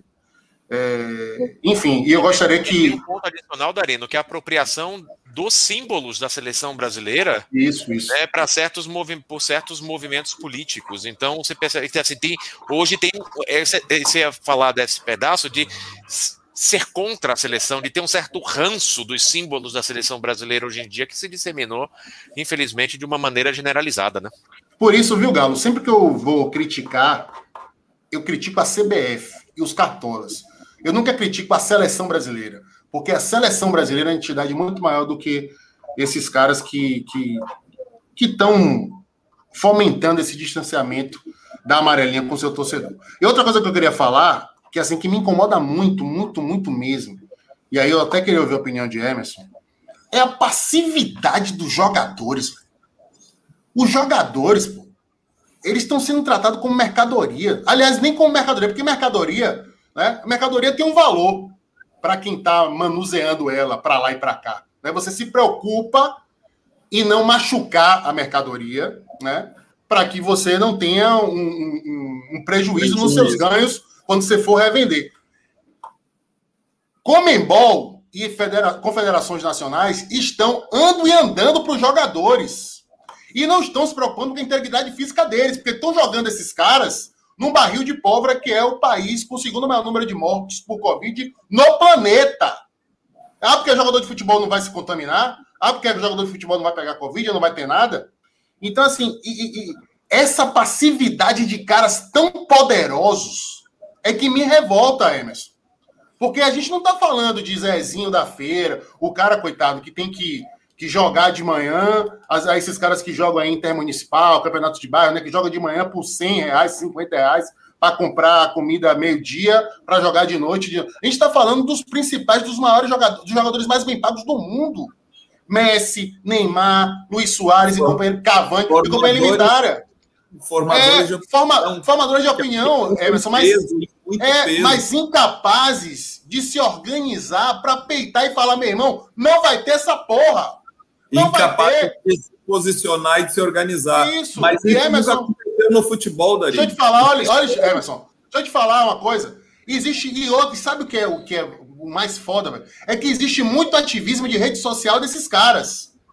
As causas que vão dar a eles likes, né? engajamento, compartilhamento, e que daqui a pouco vão dar a eles contratos publicitários por causa desse, do vínculo com essas causas, aí ok. Aí posta com camisa, aí twitta, aí posta no Instagram. Agora, algo para proteger a vida deles mesmos e da família dos entes queridos deles. Quem garante que depois de uma Copa América um cara desse não vai passar férias não vai passar uma Covid para um, um ente dele que tem uma comorbidade. E, aliás, não precisa nem, nem ter mais comorbidade. A Covid agora não está assim mais tão seletiva. Entendeu? Então, assim, caras que têm força. Se Messi chegar agora, se Messi e Neymar, bastavam dois, velho. Bastavam três. Messi o MSN. Messi, Neymar e Luiz Soares. Não vamos disputar a Copa América. Olha o barulho que isso vai causar. São três líderes de seleção, não vamos fazer e pronto. Mas não. Eles são impassíveis, acéfalos, massa de manobra. Com o poder que tem nas mãos, não sabe utilizar isso. Perfeito, Darino. Mas isso é histórico, né? É, os, os, jogadores nunca, primeiro, nunca foram organizados, né? E nunca tiveram voz ativa. Teve um projeto falta... com bom senso, né, Emerson? O bom é, senso foi uma tentativa morreu, disso. Mas morreu. morreu. Morreu porque, assim, não há interesse de quem comanda o futebol que os jogadores se organizem, nem que os jogadores se posicionem, nem que os jogadores estudem e sejam esclarecidos. É da mesma forma um, um governo de um país, seja ele qual, qualquer um, né? Quem tem o poder não, não importa que as pessoas que eh, não quer que as pessoas que estão em, em, volta sejam esclarecidas, porque quanto mais pessoas esclarecidas em volta, mais questionamento. Então, para quem está lá em cima, quanto menos questionamento, melhor. Para que o que, que precisa para ter menos questionamento? Deixar as pessoas na ignorância. Com os jogadores a mesma coisa. Nunca. Eu, olha que eu, que eu entrei no futebol em 1980, com oito anos de idade. Né? É, então, aí já são 40 anos que eu estou dentro do futebol. Nunca vi os jogadores se organizar, nunca vi se posicionar em relação a assuntos que são relevantes. Né? E, e nunca vi o interesse de quem comanda o futebol que os jogadores se, eh, se posicionassem ou então fizessem força que os jogadores fossem mais esclarecidos. Nunca é, ninguém apoiou. É, nem... deixa, eu posso te fazer uma pergunta com relação a isso? Claro. Você já viu acontecer de um jogador, porque eu já vi isso algumas vezes e a repercussão foi muito negativa. Eu queria que você trouxesse a sua experiência. Você já conviveu com alguém no elenco que tinha uma posição política mais vocal com relação a isso? E se sim, como que isso foi recebido pela diretoria, pelos outros jogadores no vestiário? Enfim, como é que isso era ah, recebido? Galo nunca é bem-vindo pela diretoria. Nunca. Quem se, quem, qualquer jogador que tenha, a não ser que seja jogadores fora de série, que, né, um, um, vou trazer um exemplo de um atleta que jogou comigo, um Romário da vida, que manda, quando eu joguei com ele no Flamengo, ele mandava mais que o presidente. Então, se ele falasse alguma coisa, mas também não era interesse, ele nunca se posicionava, né? É, e qualquer outro jogador com menos moral, né? É, quando começava a se posicionar, se organizar, questionar né? E normalmente o jogador se reúne e questiona alguma coisa quando vai tratar apenas de bicho, a parte financeira, né? Premiação de campeonato, bicho. Aí os jogadores se reúnem e vão é, reivindicar. Fora isso, muito dificilmente se colocam, né? Mas todos, toda, todo jogador que vira o cabeça de um movimento desses é muito mal visto pela diretoria. Então, muitos se omitem de ser o cabeça, ficam por trás só, talvez até empurrando alguém para ir, né? Pra, mas a maioria não, não se posiciona. Né? E quem se posiciona sofre sim a, a, a possibilidade de ter, é, por parte da diretoria, né, de ter alguma retaliação. Né? É, manda embora, assina o contrato, põe no banco, enfim, faz qualquer coisa para que. Vira um Paulo André, né? Vira um Paulo André. É uma, China é uma triste realidade, realmente é uma triste realidade. Você vê o movimento do bom senso foi, foi iniciado com, com, jogador, com jogadores, com atletas né, com, com, diferenciados dentro do futebol brasileiro. O Alex é um grande exemplo disso. Né? É, mas morreu na casca. Ele, eu tive com ele em 2017. Né? A gente conversou sobre ele assim, cansei, Emerson cansei porque era muito desgaste, uma energia muito grande que a gente tinha que despender e que não dava em nada, porque você falava com, dire... com diretores, com cartolas, com dirigentes, falava com políticos, falava e a coisa não andava, porque não há interesse de, de mudar o status quo. Valeu, Ferretti. É, Marquinhos, aqui, repercuteria, tá falando aqui o seguinte, é, cadê, os negócios ali é importante para ilustrar o negócio. Cadê Marquinhos? Aqui, ó. Se o governador recuou, Marquinhos percuteria. Não é isso, Marquinhos? De, depois me corrija aqui se eu estiver falando seu nome errado, velho. Obrigado pela participação. Se o governador recuou, fez bem. o bom senso tem que falar mais alto. Fez bem sim, Marquinhos, e isso mostra o poder da opinião pública. E o, e o porquê da gente estar tá aqui batendo essa tecla, né? E quanto mais a gente bater, e quanto mais ecoar, e quanto mais barulho fizer, mais pressão, né? E até os caras tomarem tento, né? Então, assim, ótimo que o governador teve bom senso e a gente não está criticando aqui o fato dele ter voltado atrás, não. A gente não quer, o Linha Alta não quer a Copa América na Bahia. E... É, sinal que, é sinal que a repercussão negativa fez efeito, né? Deu resultado. Claro. É, Joca Farias, esclarecedor, pauta relevantíssima. Sem fugir do tema futebol. Esse é o conceito e a filosofia do linha alta. E além das quatro linhas, sem esquecer das quatro linhas, e vamos falar sobre ela ainda hoje, né? O programa hoje a gente vai ter um programa de duas horas, que a gente não tem convidado hoje, mas semana que vem a gente vai ter convidado sim, ainda tem mais uma hora aqui para a gente trocar ideia. Rafael Araújo, os jogadores infelizmente não se posicionam muito pela cultura dos homens, tratados como meninos, staff imprensa, fazem-nos viver em um mundo de fantasias, Richarlison é exceção. Richarlison é exceção mais ou menos, velho. Eu vejo o Richarlison fazer muito ativismo de rede social. Agora mesmo não falou nada. E aí? Né? E não, não abandonou a sede da seleção lá na Igreja com Marinho. Vai embora, meu irmão. Não deve nada à seleção, pô. O cara tá rico, milionário. Tem, tem que tomar. Alguém tinha que tomar atitude.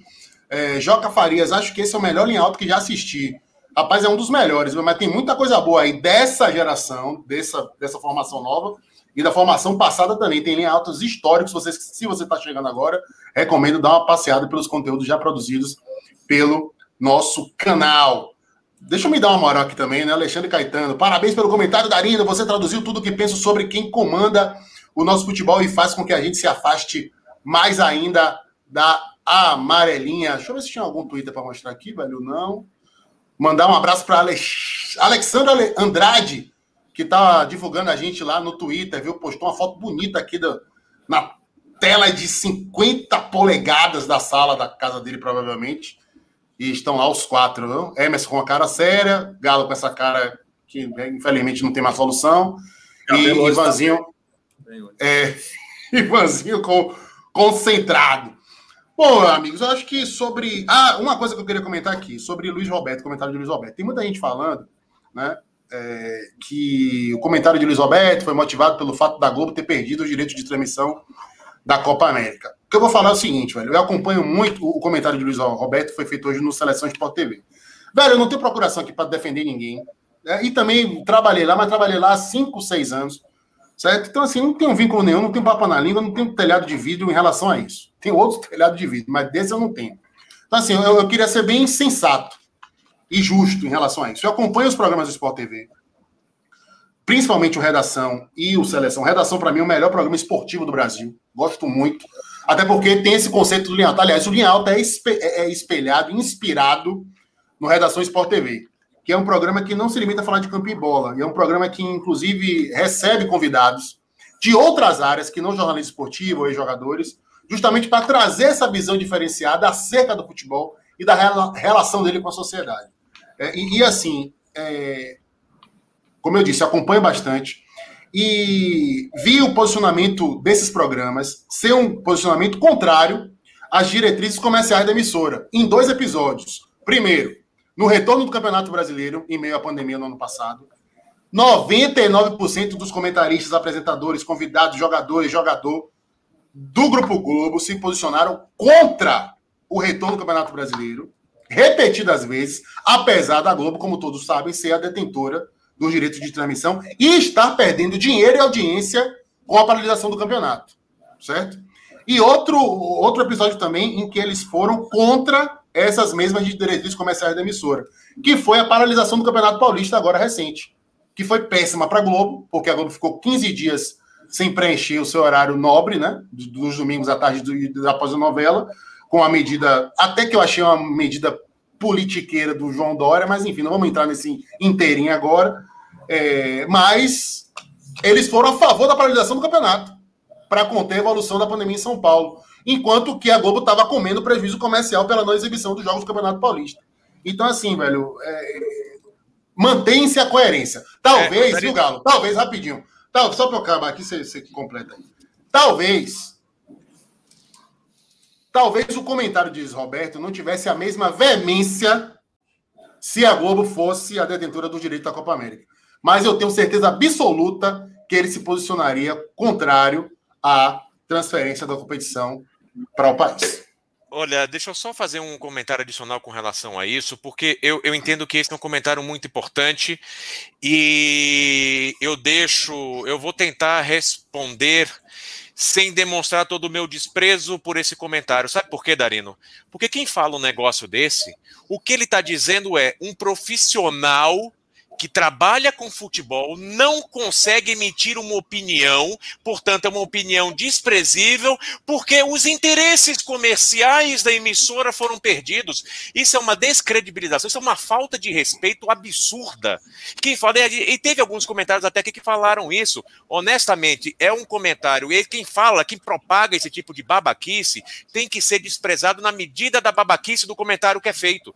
Porque, na verdade, você está desrespeitando abertamente abertamente profissionais de imprensa que mexem com o futebol, desestabilizando e retirando completamente da equação o bom senso e a capacidade que a pessoa tem de observar essa questão objetivamente, de maneira racional, e atribuindo a isso uma questão de ah, não, isso aí é porque mexeu no bolso. A gente, quantas vezes não ouve isso daí? Ah, não, isso aí é porque mexeu no bolso dele. Ah, porque não tem mais dinheiro na Globolixo. Honestamente, ah, vá procurar sua turma, bicho. Desrespeitar as pessoas nesse nível, numa boa. Esse, esse tipo de comentário, Darina, honestamente, eu te peço que não traga mais aqui, porque é de gente que não merece o palanque não merece palanque. A gente tem que usar a máxima, a máxima de Ricardo Boechat. Não se dá palanque para idiota sinceramente, que o Caba pegue seu rumo e vá-se embora. Baixou Darino Senna e Gabriel Galo, viu? Eu gosto que assim, ó, eu, eu influenciando as pessoas ao meu lado. Vou não, não é, bicho. Aqui, vai falar, vai falar, assim, não. Galo, se, fala, se, falou mal do meu mito, é porque tem interesse no bolso. Ah, vai cagar, rapaz. Vai procurar o que fazer. É cara sem noção do caralho. Mas, Galo, olha, peraí. Ó, ele fica. Ele, ele solta desprezo, eu tenho, eu tenho absoluto Ó. desprezo por quem desrespeita as pessoas tão abertamente assim. Então, meu amigo, eu não vou, eu não vou me, eu não vou segurar, não vou respeitar quem não me respeita e quem não respeita as outras pessoas Ô, também. Galinho, eu entendo seu desabafo. E aqui você sabe que não tem censura para nada. Agora eu só vou fazer uma inconfidência aqui, viu, pública. É, ele, depois que ele solta a franga, que ele dá uma de machão, é, peito de pombo, galo com peito de pombo, ele vai pro grupo, uma hora da manhã, bota a mão na cabeça. Gente, eu acho que eu exagerei, viu? Me perdoe, não sei. Mas isso não quero pipocada, não, viu, Galo? Tá fora, quero pipocada, não. Agora, Galo, deixa eu falar uma coisa só. Eu, só. eu tô trazendo isso aqui, não foi por um comentário isolado aqui, não. É porque eu ouvi esse comentário muito ao longo do dia. É muito. infelizmente muito Sim, comum. uma repercussão é, muito, muito comum. É muito comum. As pessoas falam, não, não, Emerson, não é... existe raciocínio nisso daqui. É porque coçou o bolso, agora não tem mais. É porque tem um interesse escuso, escondido. Todo mundo sempre é muito vilãozão, que tem uma mexeu com o mitinho deles. Ai, gente, tem todos os outros interesses quaisquer envolvidos nessa história, menos capacidade crítica, menos raciocínio, menos. E menos uma. É, não tem fundamento. Humanidade tem fundamento. também, né? Não, não, passou pela cabeça que ele pode ser um cara humano e está vendo pelo lado humano, né? É, então... é, as pessoas acham que sempre tem um interesse em volta. Deve ser porque elas são assim, né, velho? É, é, assim, é, você é, não espelho, pode, é espelho. Essa, essa pode... mensagem é, elas estão vociferando aquilo exatamente que elas são. Ah, se a Globo reclama de alguma coisa, ah, é Globo lixo, o interesse foi embora. Se o jornalista reclama de alguma coisa, ah, é porque é mancomunado com não sei quem. Sempre Isso, tem alguém que é o povo que é, levanta essa bandeira que fala, cara, o que o está sendo dito aqui, Ivan, e eu acho que é muito forte e tem que ser rebatido é o que está sendo colocado é total descredibilização da pessoa que fala, é a descredibilização da opinião. Eu não vou acatar, eu não vou falar e não vou responder em cima daquilo que você trouxe. Eu não vou falar dos fundamentos da sua mensagem. Eu vou falar da pessoa que está emitindo a mensagem. Essa, taca de, essa, essa tática de descredibilização, honestamente, só pode, ser rebaixar, só pode ser rebatida com o total e mais completo desprezo por quem a utiliza, porque não é gente, infelizmente, que opera dentro da civilidade. E é, o, e é o mesmo caso, é, o, o, que me chama muita atenção assim, do que Galo fala, que é o mesmo caso daquela pessoa que quando a gente opina, quando o Galo critica pode criticar o Bahia, vai dizer, ah, porque Galo é Vitória. Ou quando eu criticar o Vitória, vai dizer, ah, mas porque você é Bahia. Assim, gente, Olha, eu gosto muito do Bahia, mas eu gosto muito mais daquela criancinha que vocês veem passando aqui de vez em quando. E gosto muito mais da minha esposa. São as pessoas com as quais o meu trabalho sustenta, sabe? Essa casa que vocês estão vendo aqui, ela foi comprada com muito suor e com muito profissionalismo. E se eu não tivesse profissionalismo, ninguém vai me querer, não, sabe? Nenhum meio de comunicação está interessado em pessoas que dão opinião baseada em suas crenças pessoais. As pessoas querem profissionais. E se eu trabalho no meio de comunicação há 13 anos, é porque eu sou profissional. E é baseado nesse profissionalismo que eu dou minha opinião. Não é baseado no meu coração, não. Sabe? Não é baseado naquilo que eu sinto, não. É baseado Perfeito. naquilo que eu penso.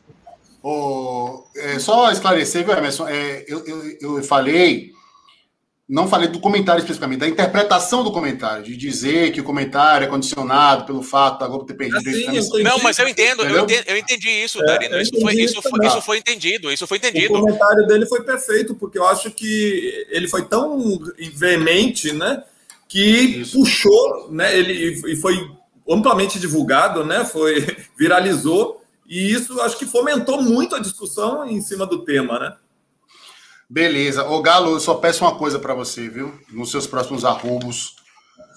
Vamos só conter a escatologia, se possível. Mas eu, eu falei escatologicamente, não, pô. Você não está sabendo o que é escatologia. Eu posso ter falado um palavrão, mas escatologia não é a minha praia, não, nego. Gabriel Galo, novo ídolo da torcida tricolor, Ave Maria. Rapaz, se eu ficar lendo aqui só os elogios da galera, a gente não vai passar de pauta. Bom, gente, eu acho que foi ótima essa pauta. Nós passamos quase uma hora falando só disso, mas era necessário, né? E foi muito legal. E, e é bom a gente.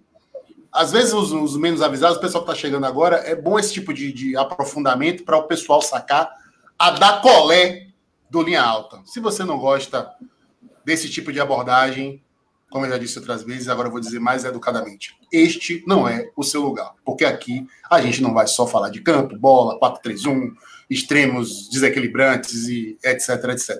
Tem hora para falar disso também. Aliás, na sexta-feira nós fizemos uma análise detalhada aqui do gol que o Vitória tomou com imagens. Foi, foi um, um grande momento boleirístico, tatiquês do Linha Alta. Vão lá conferir o pós-jogo de Vitória Guarani na sexta-feira. Bom, agora vamos passar adiante, tá certo? Porque agora chegou a hora da gente falar um pouquinho sobre. Ó, a gente ainda vai falar hoje sobre rodada do brasileiro da Série A e B, surpresas e decepções da primeira rodada, Baianos na Copa do Brasil, Bahia, Vitória e Juazeirense contra o Cruzeiro. O desdém de Paulo Carneiro aos novos contratados do Vitória, de Ney Ronan, ele disse em áudio que não contrataria jogadores locais, campeonato estadual, não dá futuro a ninguém, mas estão aí os dois contratados.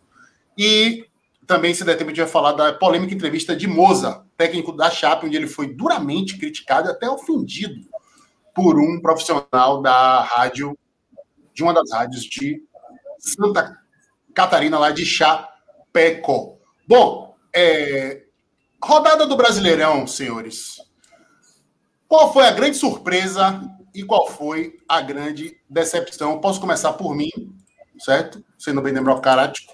A grande decepção para mim foi o Palmeiras, que eu achei que ficou devendo bola diante do Flamengo. É um time cada vez mais limitado, é um time burocrático, é um time de uma jogada só, aquela bola esticada para Rony, né?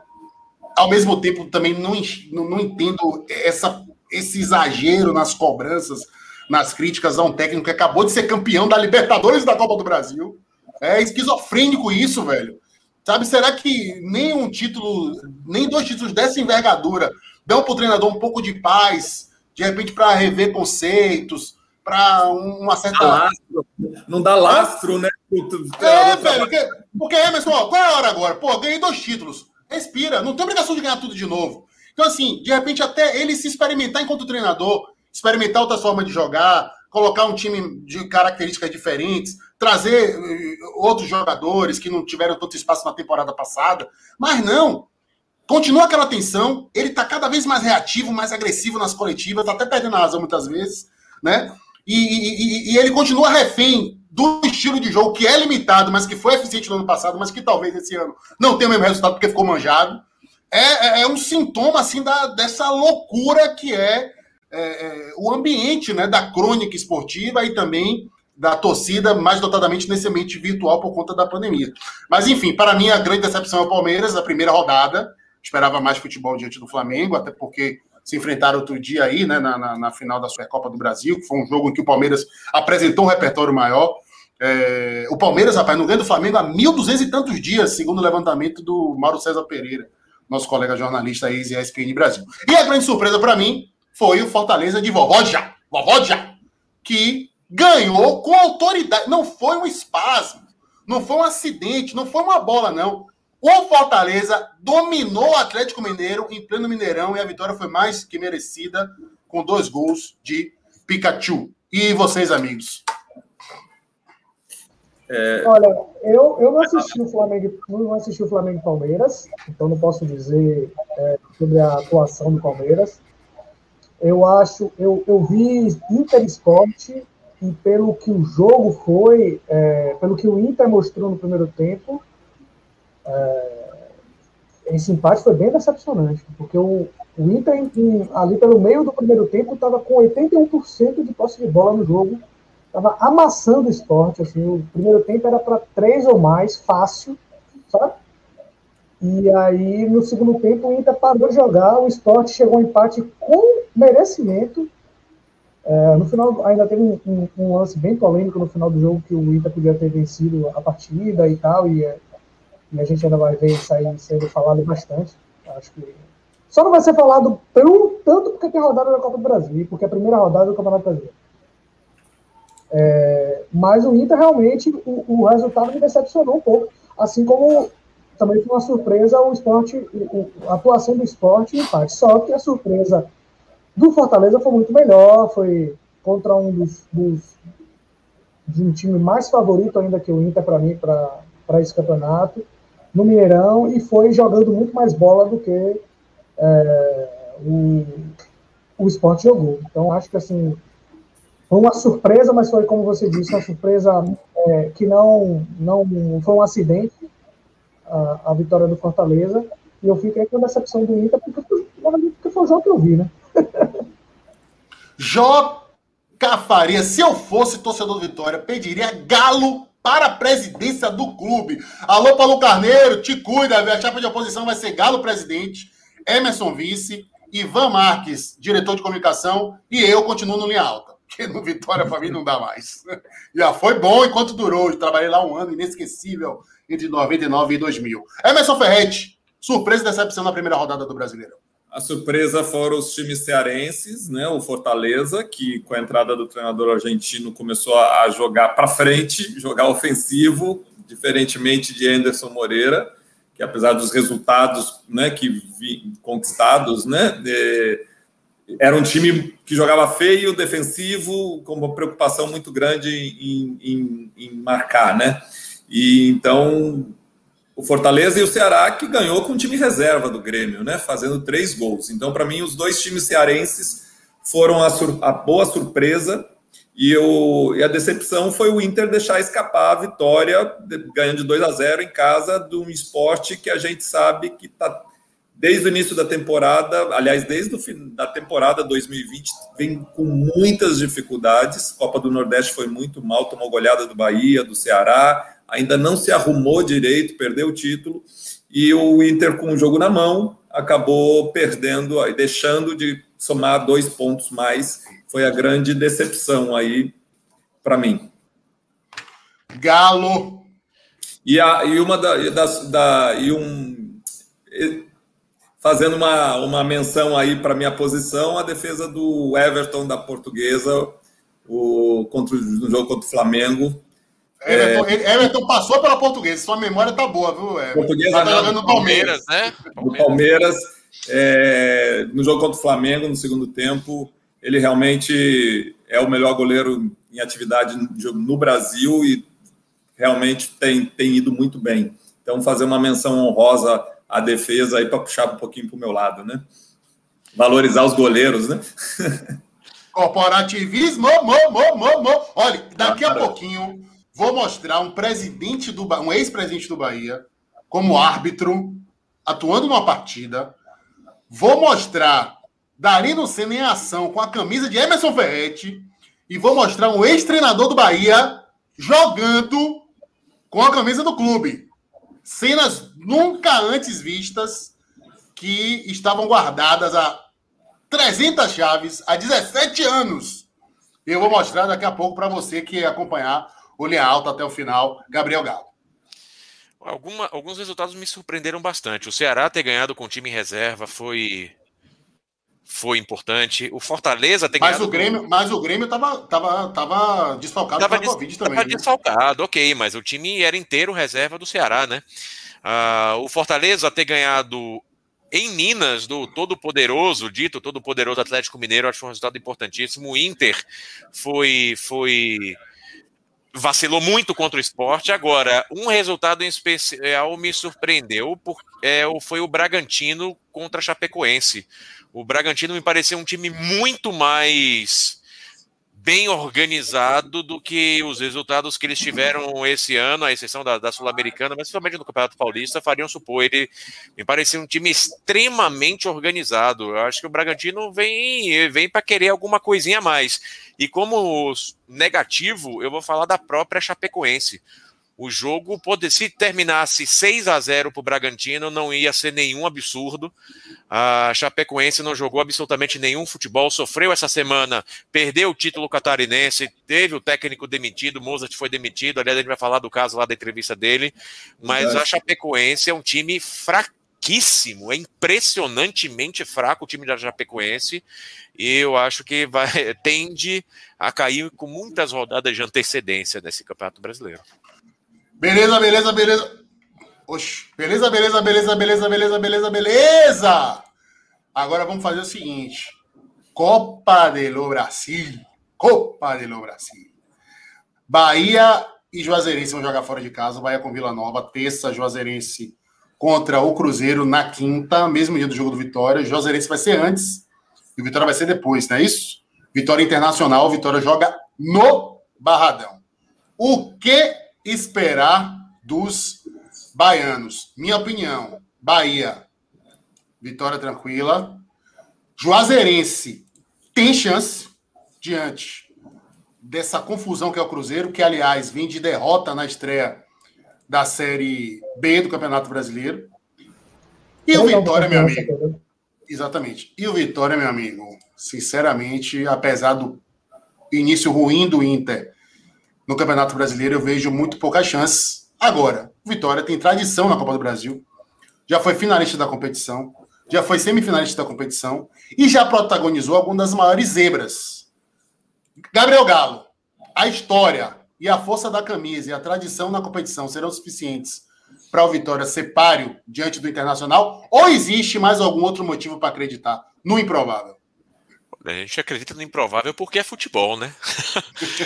É, a gente acredita no improvável porque é futebol. Em dois jogos, ida e volta, é, vai ser muito complicado para o Vitória conseguir um resultado bom em cima do Inter.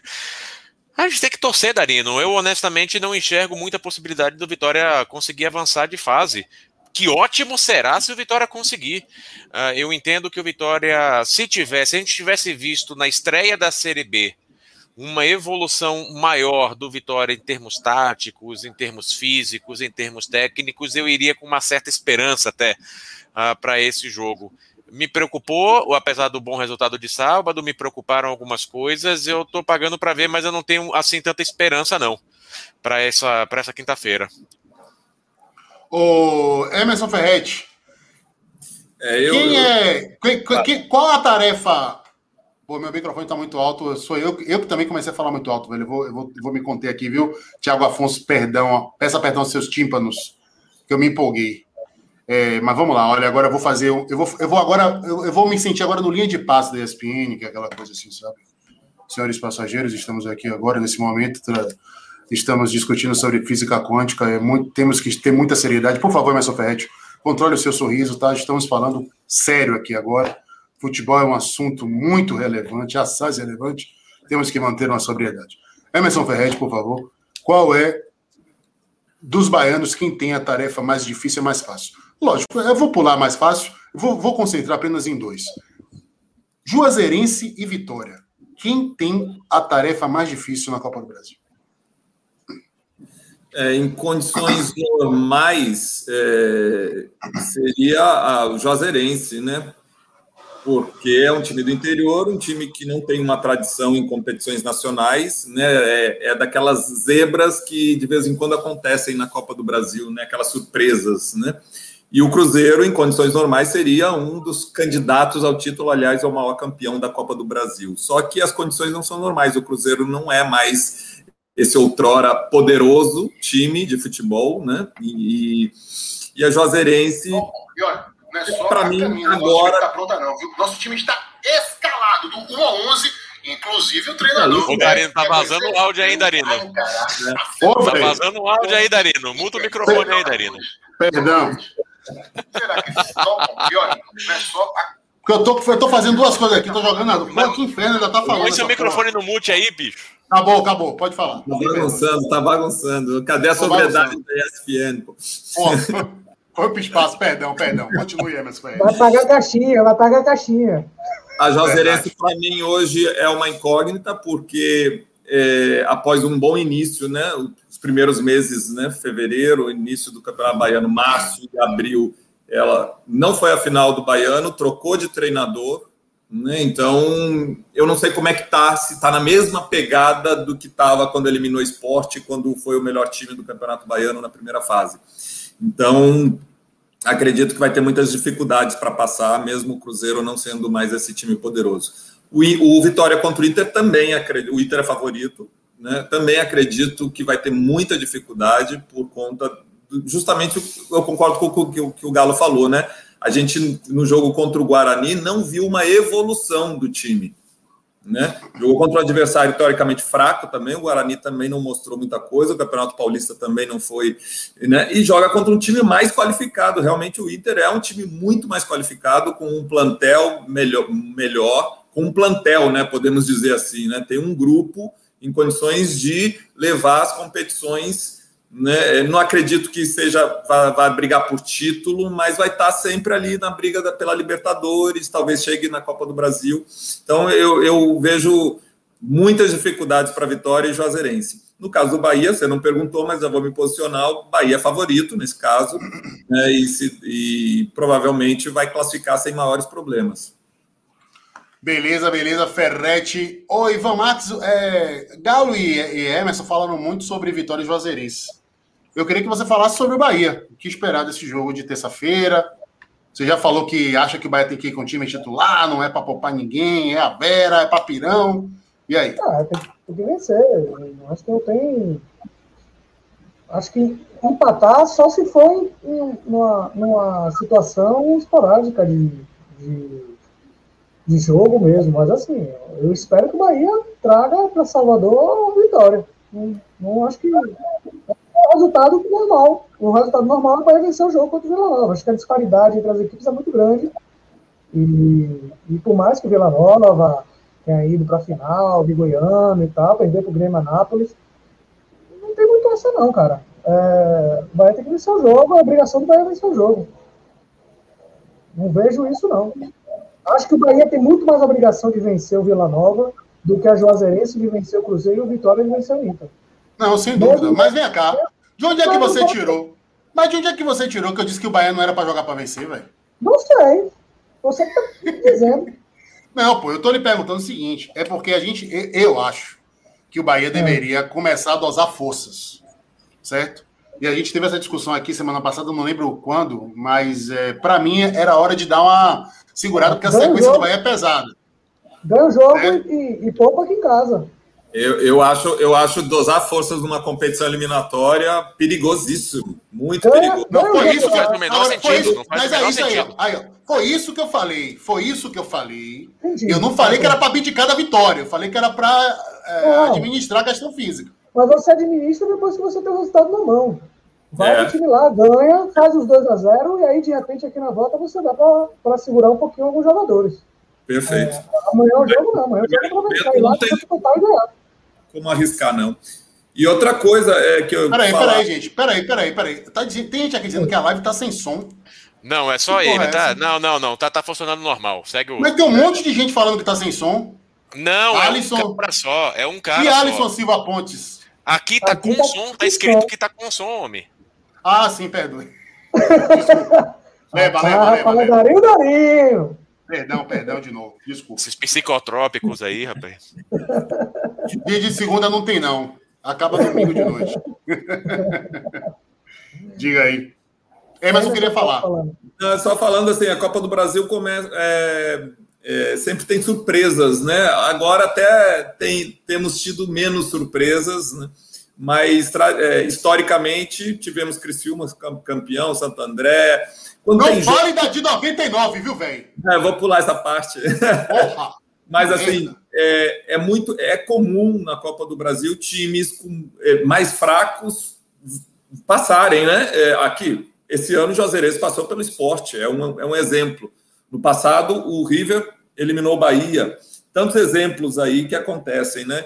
Então, não dá para poupar, não dá para arriscar, né? principalmente no primeiro jogo, a possibilidade aí de, de, de, de classificação, né? colocar em risco a classificação para poupar numa competição em que o Bahia, o Vitória, todos, todos os times baianos, a gente ainda não tem um título da Copa do Brasil, o Estado não tem, né? Então tem que ir com força total, tem que. E assim, é um caminho mais fácil, é muito mais palpável para Bahia, para Vitória serem campeões da Copa do Brasil do que campeões brasileiros, né? Série A é, ficou, se tornou muito difícil mesmo, né? Para voltar a ter um time baiano campeão, infelizmente, mas é a realidade. A Copa do Brasil não, a Copa do Brasil permite, porque são dois jogos, acontece.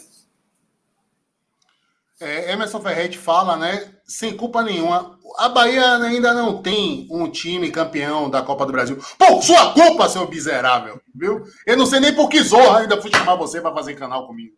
Já tive que aguentar essa, essa, essa praga aí seis anos, todo dia no Barradão. No Barradão não, no Fazendão. Cinco anos. E ainda, ainda, ainda Seis. tem que aguentar aqui. Seis. Não, porque meu, meus foram cinco. Eu cheguei em 2000. Você chegou quando? Ah, você chegou em 2000 também, não foi? 2000, é. Ah, então até o final. Você saiu em 2005?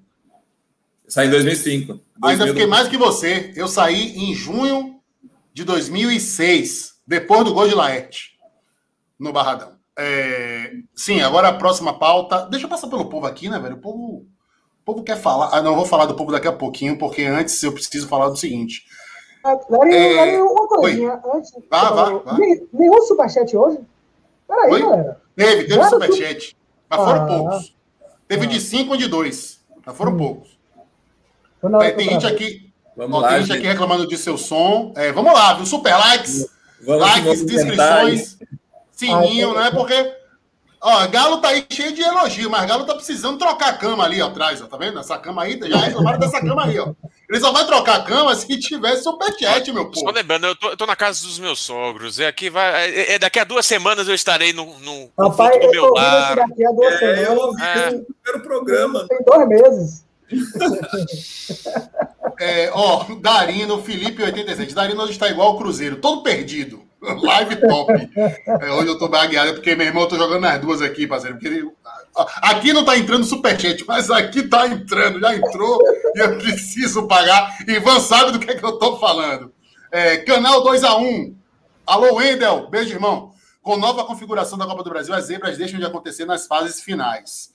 É, verdade, falei porque agora. né? Está É. cada vez menos constante isso, né? De, de, de, de um time menor. É, mas o. América chegou. Mas o América chegou na semifinal no passado e quase eliminou o Palmeiras. O Atlético Exato. Paranaense foi campeão e não era o top dos tops, né? Mas o América hoje dá. é Série A, né? É. Mas ano passado era Série B. Ano passado era Série B. Bem que Rodrigo Melo. o Juventude, quando foi campeão, era Série A também. era- Porra, Emerson, esqueça isso, brother. Já tem mais de 22 anos. Já caducou essa porra desse título, brother. Pelo amor de Deus, irmão. Marcos Amorim, Darino tá bêbado. Velho, ontem eu bebi. Isso é um sintoma de, de cachaça, o cara não lembrar. Ontem eu não bebi, não. Eu bebi. Acho que eu bebi sábado, eu acho. Canal 2x1 ouvindo a gente, Vitória da Conquista. Obrigado, meu filho. Bruno Costa Ferreira, Darino e a.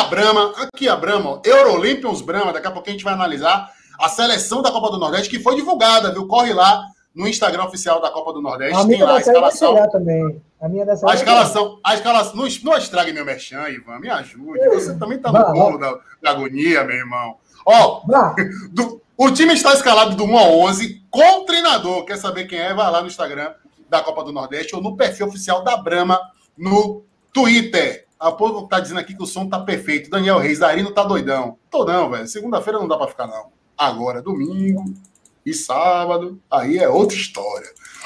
Beleza, olha, é... Ivan quer falar uma coisa? Levantou a não, cabeça não. Só ia, só ia dizer que também o Bahia e o Ceará já divulgaram também a seleção da Copa do Nordeste, né?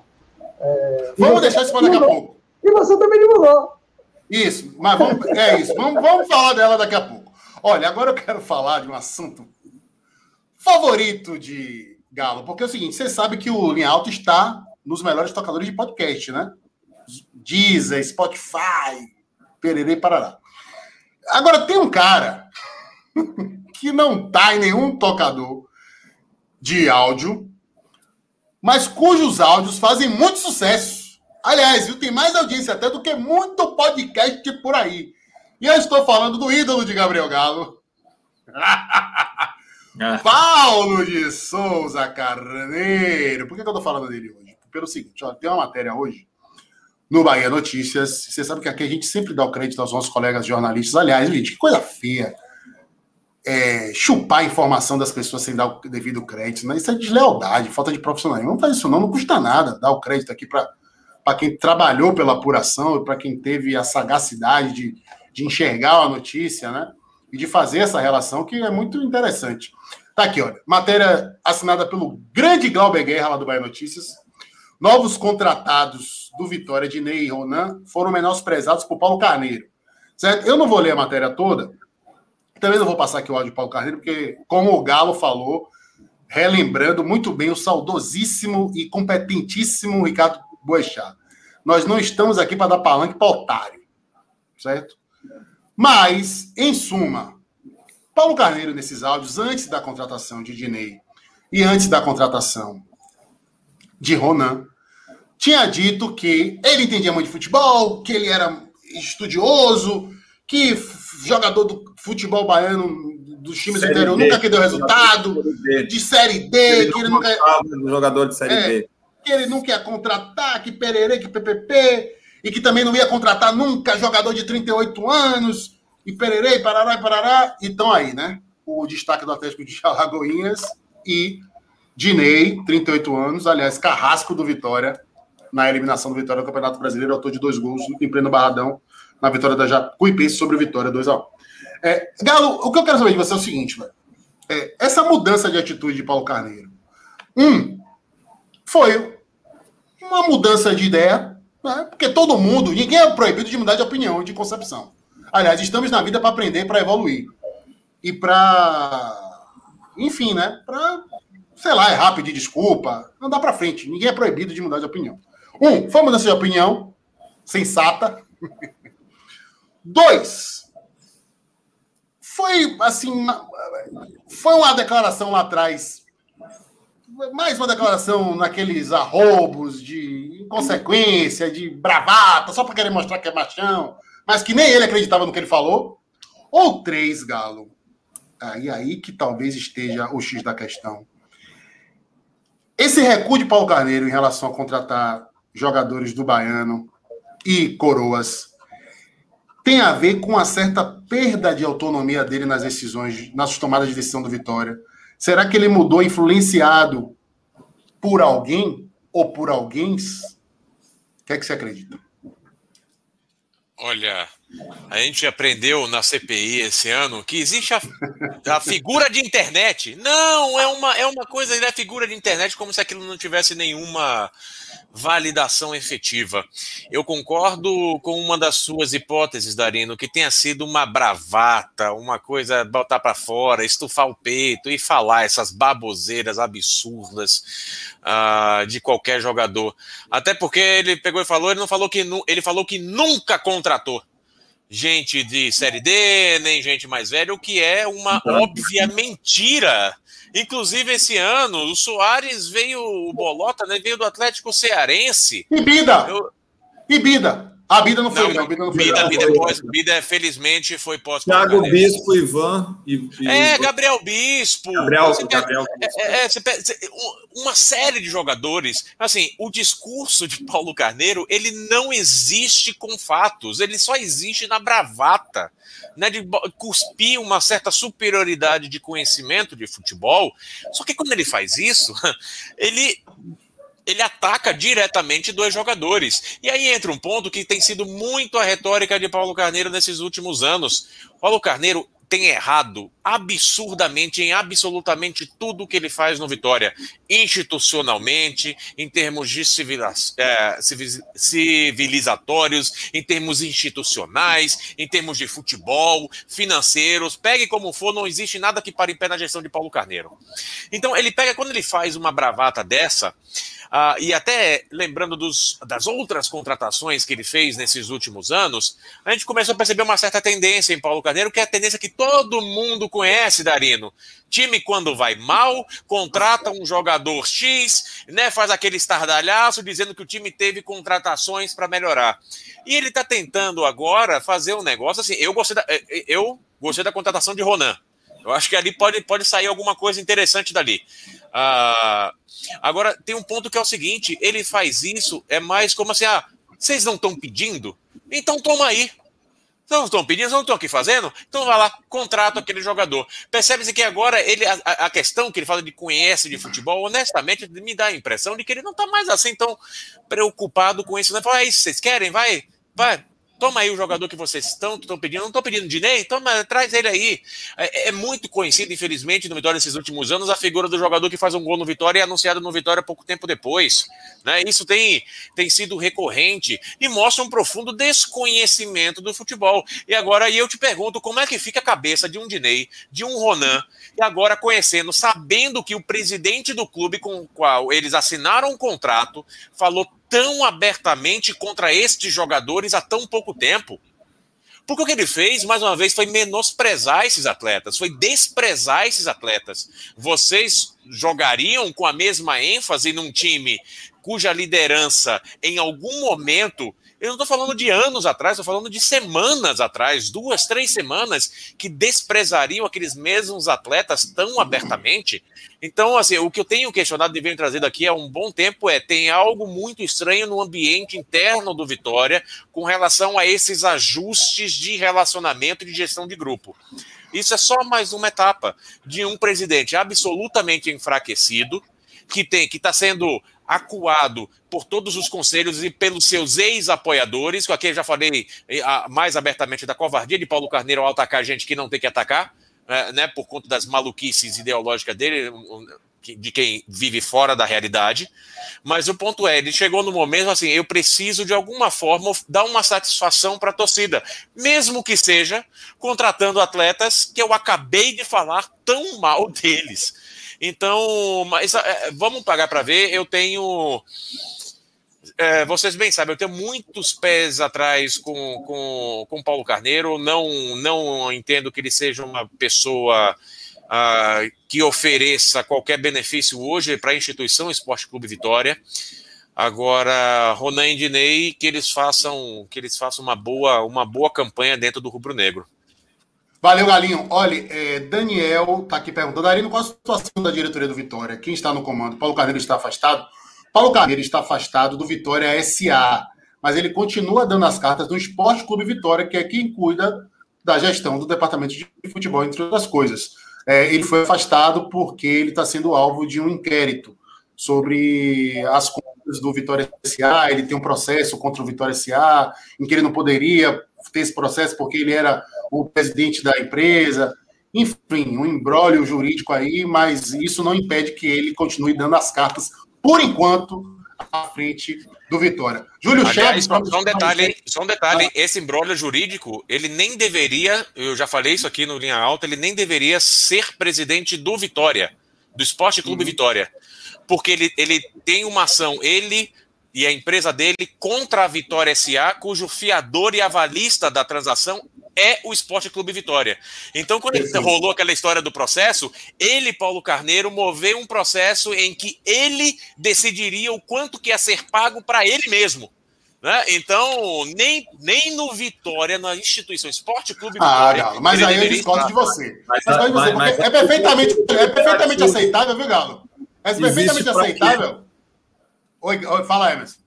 E o Conselho Deliberativo existe para quê nesse, nesse momento? Porque decisões que envolvem patrimônio, dívidas, contratos maiores, o Conselho tem que se posicionar. Né? Em todo clube é assim. A diretoria executiva não tem autonomia total. Existe fiscalização interna para isso, justamente para evitar esse tipo de situação. Só se o Vitória vai na contramão de todos os, os, os estatutos modernos que estão aí, né? É, que eu acho que é o, que é o caso. Ô, Galo, é, ele... agora você você está sendo obtuso, irmão. Porque ali, se existe Vitória SA e Esporte Clube Vitória, por que, que não pode existir Esporte Clube Paulo Carneiro e Paulo Carneiro SA? É, é, pode, o, o Esporte Clube Vitória virou o Esporte Clube Paulo Carneiro. Já virou, já virou. O WhatsApp de Paulo Carneiro já virou as redes oficiais de comunicação do clube. É, o canal oficial de comunicação é lá. Agora, você envolver um clube numa situação em que você processa a Vitória SA e o próprio clube é avalista daquele negócio, então ele decide o quanto ele vai pagar para ele mesmo como reparação de algo que ele acha que tem que ter. Essa, essa é, uma, é uma loucura jurídica e é, para mim, honestamente, aí respondendo o Emerson, inacreditável que Paulo Carneiro ainda seja presidente do Esporte Clube Vitória nessa situação. Já teria mais do que motivo suficiente, Emerson, para ele ter caído dentro do Conselho dele, pelo Conselho Deliberativo. Já teria mais do que motivo suficiente para que isso fosse judicializado e é uma das questões que estão na mesa dessa negociação para que ele se pique do Vitória. Então, é, é, é inacreditável que ele ainda se mantenha como presidente do Esporte Clube Vitória. Mas não vamos, é, assim, vamos misturar os pontos. A gente tá falando de Ronan, Dinei, que Ronan é. seja bem-vindo, que Dinei seja bem-vindo. Uh, e vamos para frente, que tem muito trabalho aí para ser feito nessa série. Enfim, vamos lá. Júlio Chaves tá aqui dizendo: Dali não tá com cara de estar tá tomando uma suave. Velho, eu tô com cara de cansado, brother. Eu acordei hoje cedão, velho. Trabalhei pra caramba, tô trabalhando ainda. Não jantei. Meu almoço foi tarde. Não tô com suado, suave, não, parceiro. Eu acho que até depois que acabar aqui, eu, eu não vou resistir aquela duplo malte. Mas até agora eu tô seco. E Júlio Chaves aqui para dizer, para não dizer, viu, Galo, que eu não dou voz aqui às cornetas rubro-negras contra a minha pessoa. Ele tá dizendo aqui, ó, Darino, é, Diné é carrasco do Jair. Olha lá você, Darino. Foi carrasco do Bahia também em 2013, mas velho, já tô já lembrei aqui de 2099. Não quero lembrar mais de desgraça nenhuma não. Pelo amor de Deus, chega. Vinícius Bittencourt, parabéns para toda a equipe do Linha Alta. Viva as mídias alternativas da nossa terra. É, pronto, já respondi aqui a Daniel. Tem gente aqui, viu, Galo, que está ouvindo atrasado e está dando parabéns pelo comentário que você fez há uma hora atrás. É, mas, enfim. Gente, agora vamos falar sobre. A Só primeira vez a gente está falando de vitória. Ah, sim, eu quero a opinião de vocês. Eu quero a opinião de vocês sobre Ronan, se vai vir. Porque Dinei a gente já falou muito aqui, gente. A gente já falou de Dinei. Antes de Dinei ser uma possibilidade, a gente já estava falando de Dinei aqui, ó. Viu? É... Então, Dinei, a gente já se a opinião de todo mundo. E Ronan? Eu acho que vale a aposta sim. É...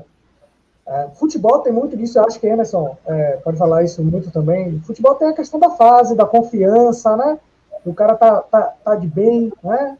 E eu acho que você aproveitar um cara que finalizou o Campeonato Baiano muito bem, e, assim, não é só fase, não é só confiança, mas eu acho que é bom aproveitar isso também.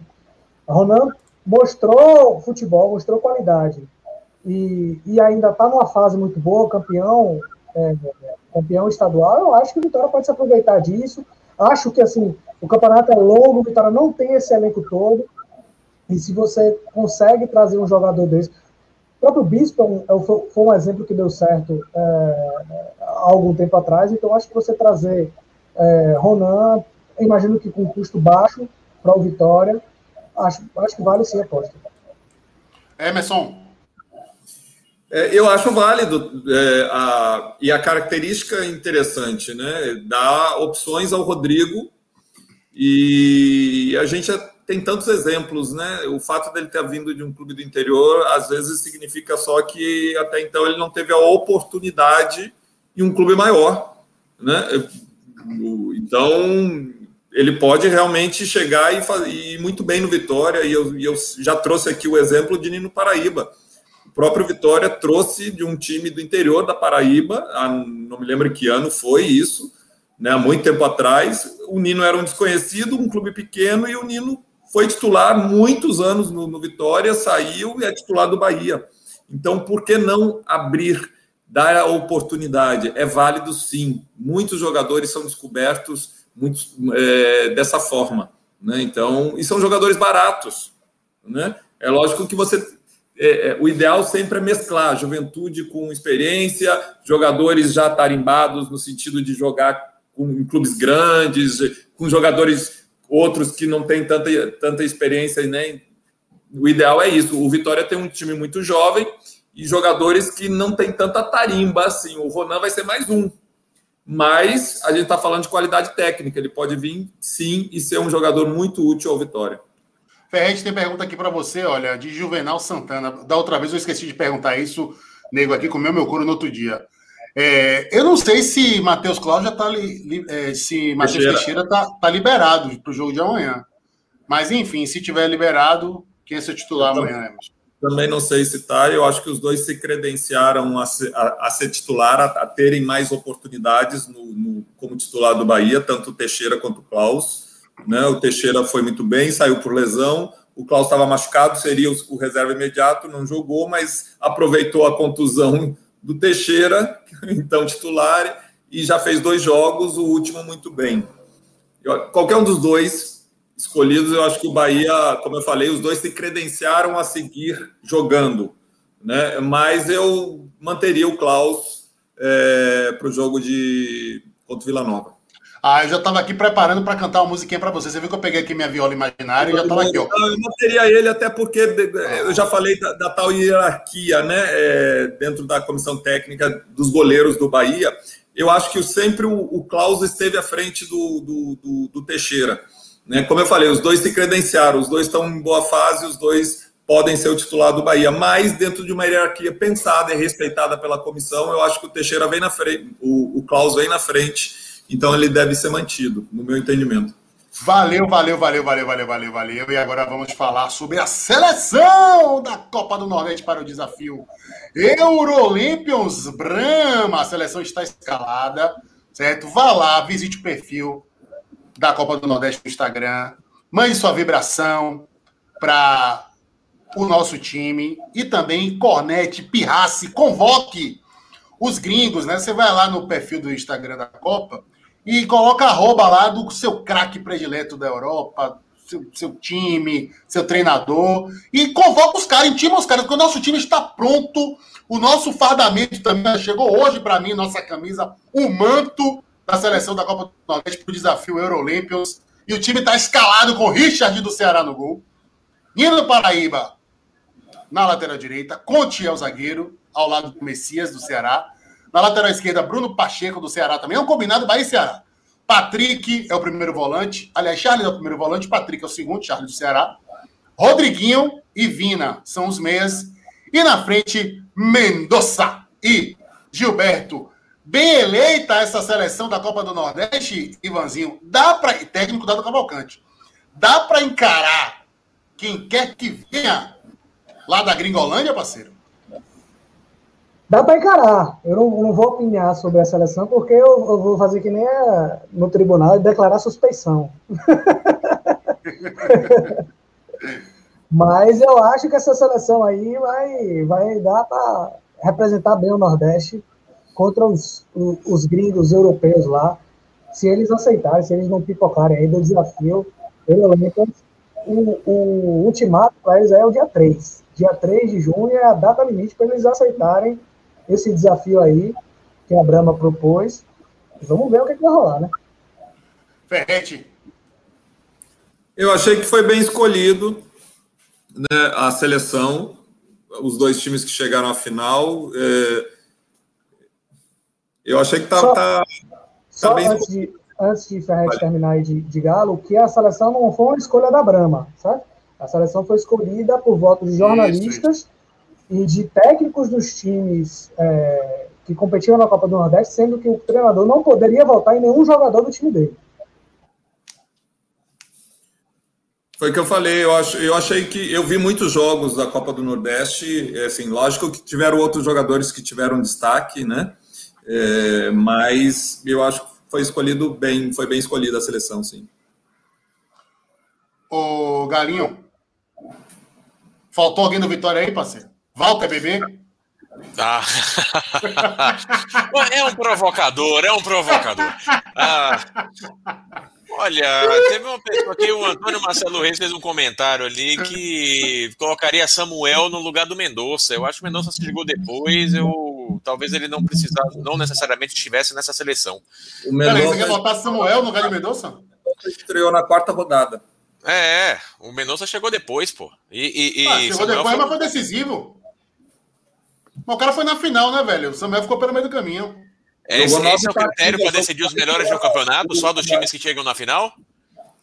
Não, eu, não só, é assim eu só acho, né? eu só acho é, que, eu só acho que, apesar de não ter jogado a competição, eu só acho que, primeiro, o cara não tem que jogar a competição toda nenhuma para ser considerado o melhor jogador do campeonato para a seleção. Não, não existe isso. Segundo, eu acho que Mendonça foi mais protagonista do Ceará, que é um time melhor, que foi mais longe, do que Samuel para o Vitória. E só para informação, o Mendonça jogou nove partidas e o Samuel 10. Então eles foram. É, então, esse critério aí vai por água abaixo. Nove também, porque as quartas de final foi um jogo só. Não, 10 partidas. Samuel, 10 partidas. E o Mendonça, 9. É, duas na final, né? É. Mas o. Eu, eu talvez de cachaça, você trazer um pouquinho da, da. Um pouquinho aqui de pirão pro meu prato, rapaz. Põe Samuel no lugar de Mendonça aí, tá beleza. Eu acho que, eu acho que mas vai jogar com dois centroavantes porque você quer, seu miserável. Tiveram Maior. jogadores que tiveram destaque, o Samuel entre eles, com certeza. É, teve destaque, sim, mas não a ponto de estar nessa seleção. Se tivesse um banco de reserva, ele estaria, com certeza.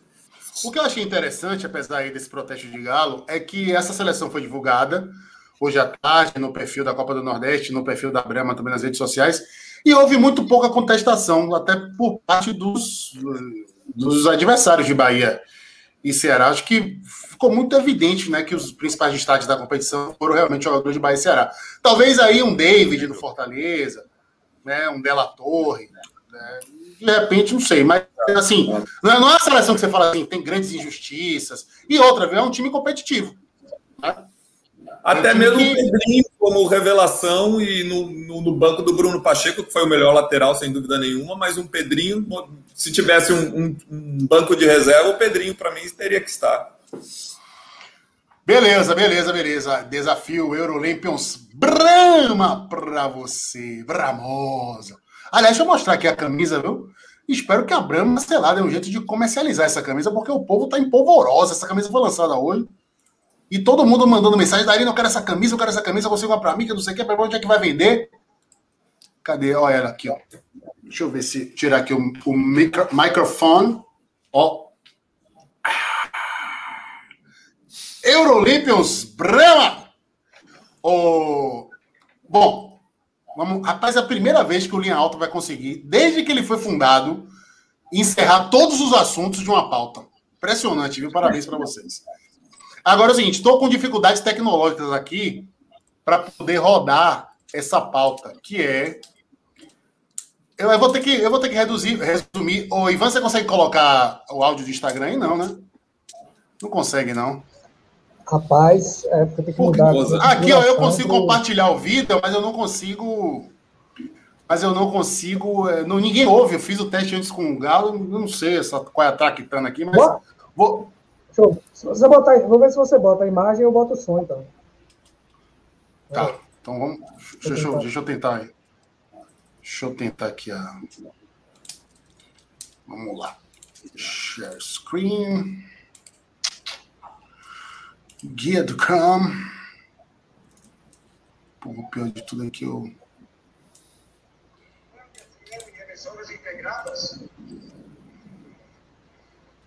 Vamos lá? Peraí, peraí. Deixa eu, deixa eu... Agora, agora deixa eu pegar aqui o La Imagine. Essa, essa pauta é sugestão Esse de Emerson espanhol, Ferretti, esse viu? espanhol de Darina realmente é impressionante. Eu já tô treinando para o dia da Fiore Olímpica, Pete, eco. Não, Ah, Joel Santana do espanhol. Misturando italiano com espanhol. é, sono tutte buona gente. Ah. Ai, ai, ai. Rapaz, olha, eu, tinha, eu tive uma, uma conhecida minha, professora de italiano, mas essa resenha eu só posso contar para vocês em off. Ou então no linha alta proibidão. Eu conto para vocês. Ó, pronto. enquanto você conseguiu Peraí, aí? Então eu já, faço já. comentário depois. Então vai lá. Você conseguiu ajeitar aí? Vamos lá, peraí. Ah, e ainda tenho que mostrar as imagens do ex-presidente do Bahia sendo árbitro e de um ex-treinador do Bahia jogando bola, mas já tá, isso aqui já está engatilhado. É, aí, ó, Ivan Marques. É Fabiano Costa da Band FM e emissoras integradas. Mozart, você falava antes de começar o jogo que pela primeira vez conseguia repetir um time. Não é, mas é um time que não existe, né? um time faceiro, um time sem uh, inócuo, é o termo certo, inócuo, por sua culpa. Eu não sei se você vai continuar no não, mas você terá que estudar muito ainda a respeito de futebol e a Chapecoense domingo começa uma decisão do campeonato ah, brasileiro A que tanto lutou para chegar lá. O que é que você pensa aí como treinador? Vai continuar esse tipo de, de trabalho ou de repente chega na diretoria e diz, ó, eu não dou para bola e me manda embora?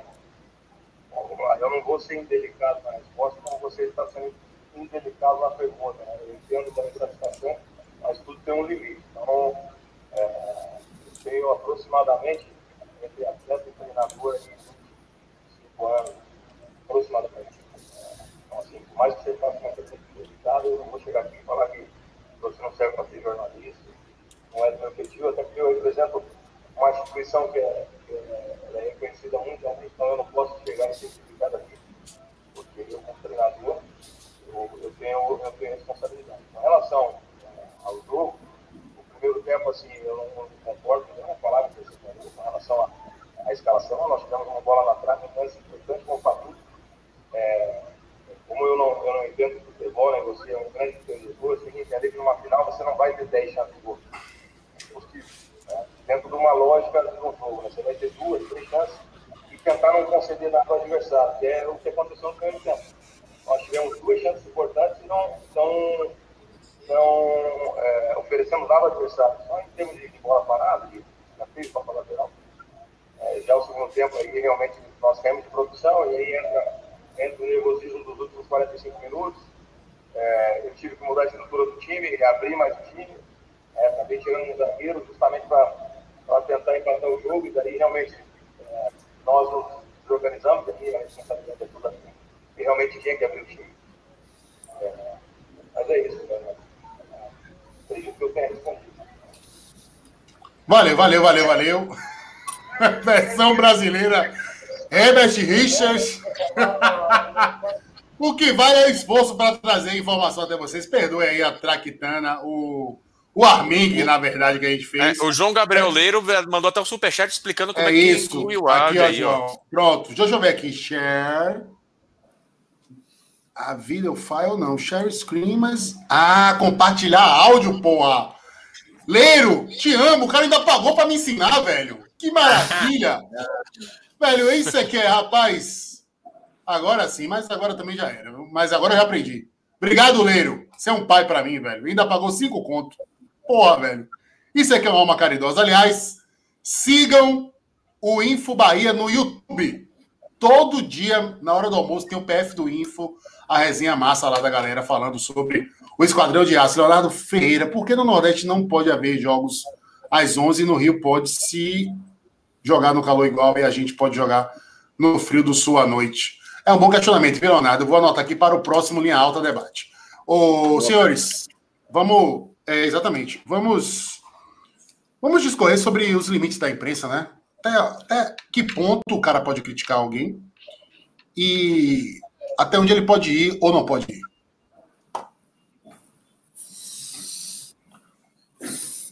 É, o, o jornalista né, catarinense pa- passou de todos os limites né, da educação, da elegância, da, da empatia. ele foi, ele poderia ter feito os questionamentos de uma outra forma, né? Ele não precisava faltar com respeito ao profissional que está do outro lado, que está ali ouvindo a, a pergunta para poder é, respondê-la. Né? Então, para quem sempre vê também de uma forma mais humana o futebol, né? Tenta sempre olhar com esse olhar mais humano, eh, não merecia nem resposta o Mozart ainda foi muito elegante, digno em responder numa, num alto nível, não baixou em momento algum o nível. Se fosse um outro treinador mais esquentado, como a gente já viu, já teria partido para cima, saído da sala ou falado um monte de coisa, ofendido também. E o Mozart foi de uma dignidade tremenda. Eu acho que o jornalista passou todos os limites possíveis dos questionamentos ter o microfone não dá o direito para ninguém de falar o que bem entende. Precisa ter, em primeiro lugar, respeito à pessoa e ao profissional que está ouvindo do outro lado, enfim, quem quer que seja. Não dá a, a, o direito de falar o que vem à cabeça, sem, sem pensar no outro, sem pensar num contexto. Ele foi muito infeliz. Aliás, Rapaz, se fosse o clube deveria ter se, se posicionado. Eu não sei a, a, importância que esse jornalista tem lá em Chapecó, né? E que, mas o clube deveria ter se posicionado.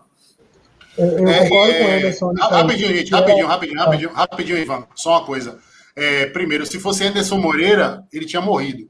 E Anderson Moreira é o rei da- da- das trépicas em, em- em coletiva. E tá aqui, olha, a informação que é importante, Galo compartilhou com a gente aqui no WhatsApp, do, no grupo da gente no WhatsApp, é, que é, olha aqui, olha, a informação do André Pirral, que tem tudo a ver com o que eu falei, né? No, no- quando a gente estava discutindo a transferência da Copa América para cá. A Argentina queria muito jogar, André Pirral, que é jornalista da ESPN. A Argentina queria muito jogar a Copa América em casa. E o fato da competição ser realizada novamente no Brasil deixou os jogadores transtornados. Chegaram ao ponto de telefonar atletas de outras seleções para pensar num boicote mais encorpado à competição. É, mas pensa e não faz. Aí dá no mesmo. Mas pensar não muda nada. Ivan, Não, o que eu tava, que eu concordei com o Emerson, foi que é, o clube deveria ter preservado o treinador nesse momento, sabe? A partir dessa, dessa da pergunta, o clube mesmo dizer, ó, Mozart não precisa responder, sabe? Não precisa responder, porque se for ao vivo, né, como ao, ao- ao que parece. O clube ali mesmo devia ter limado, assim, sabe? Porque, assim, é uma responsabilidade do, do clube também preservar o treinador da- é, desse tipo de, de coisa, assim, de absurdo, né? É, é, Emerson falou de respeito, eu acho assim, antes até de, de ser desrespeitosa, é mal educada. Tá? É uma falta de educação. Antes de ser desrespeitosa com o profissional, é uma falta de educação, porque assim, simplesmente o cara está sendo mal educado, não está demonstrando assim, um mínimo de educação doméstica. Sinceramente. Você não faz isso com a pessoa, sabe? Você não, não você não, se, não questiona ninguém dessa forma. É, você pode questionar a pessoa, pode ser crítico, mas você precisa ter educação para fazer até isso. E eu até mandei lá no grupo que esse mesmo profissional fez, é, depois do jogo do, da Chapecoense contra o Bragantino, que Mozart acabou sendo demitido, é, depois do, da final do campeonato catarinense, e aí o Felipe Ingres, que é auxiliar próprio do clube, comandou a Chapecoense no jogo contra o Bragantino, lá em, em Chapecó, no 3 a 0 e após o jogo, esse mesmo profissional aí fez uma pergunta, mas já uma pergunta, elogiando a Chapecoense no primeiro tempo e tal, inclusive, e terminou a pergunta e o Felipe Enves falou, olha, em respeito ao Mozart e, a, e a, as pessoas que estão aqui, ao profissional que ele é a pessoa que é, eu não vou responder sua pergunta. E acabou.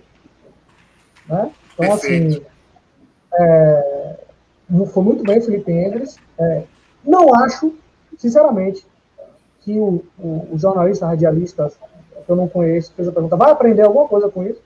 Não acho.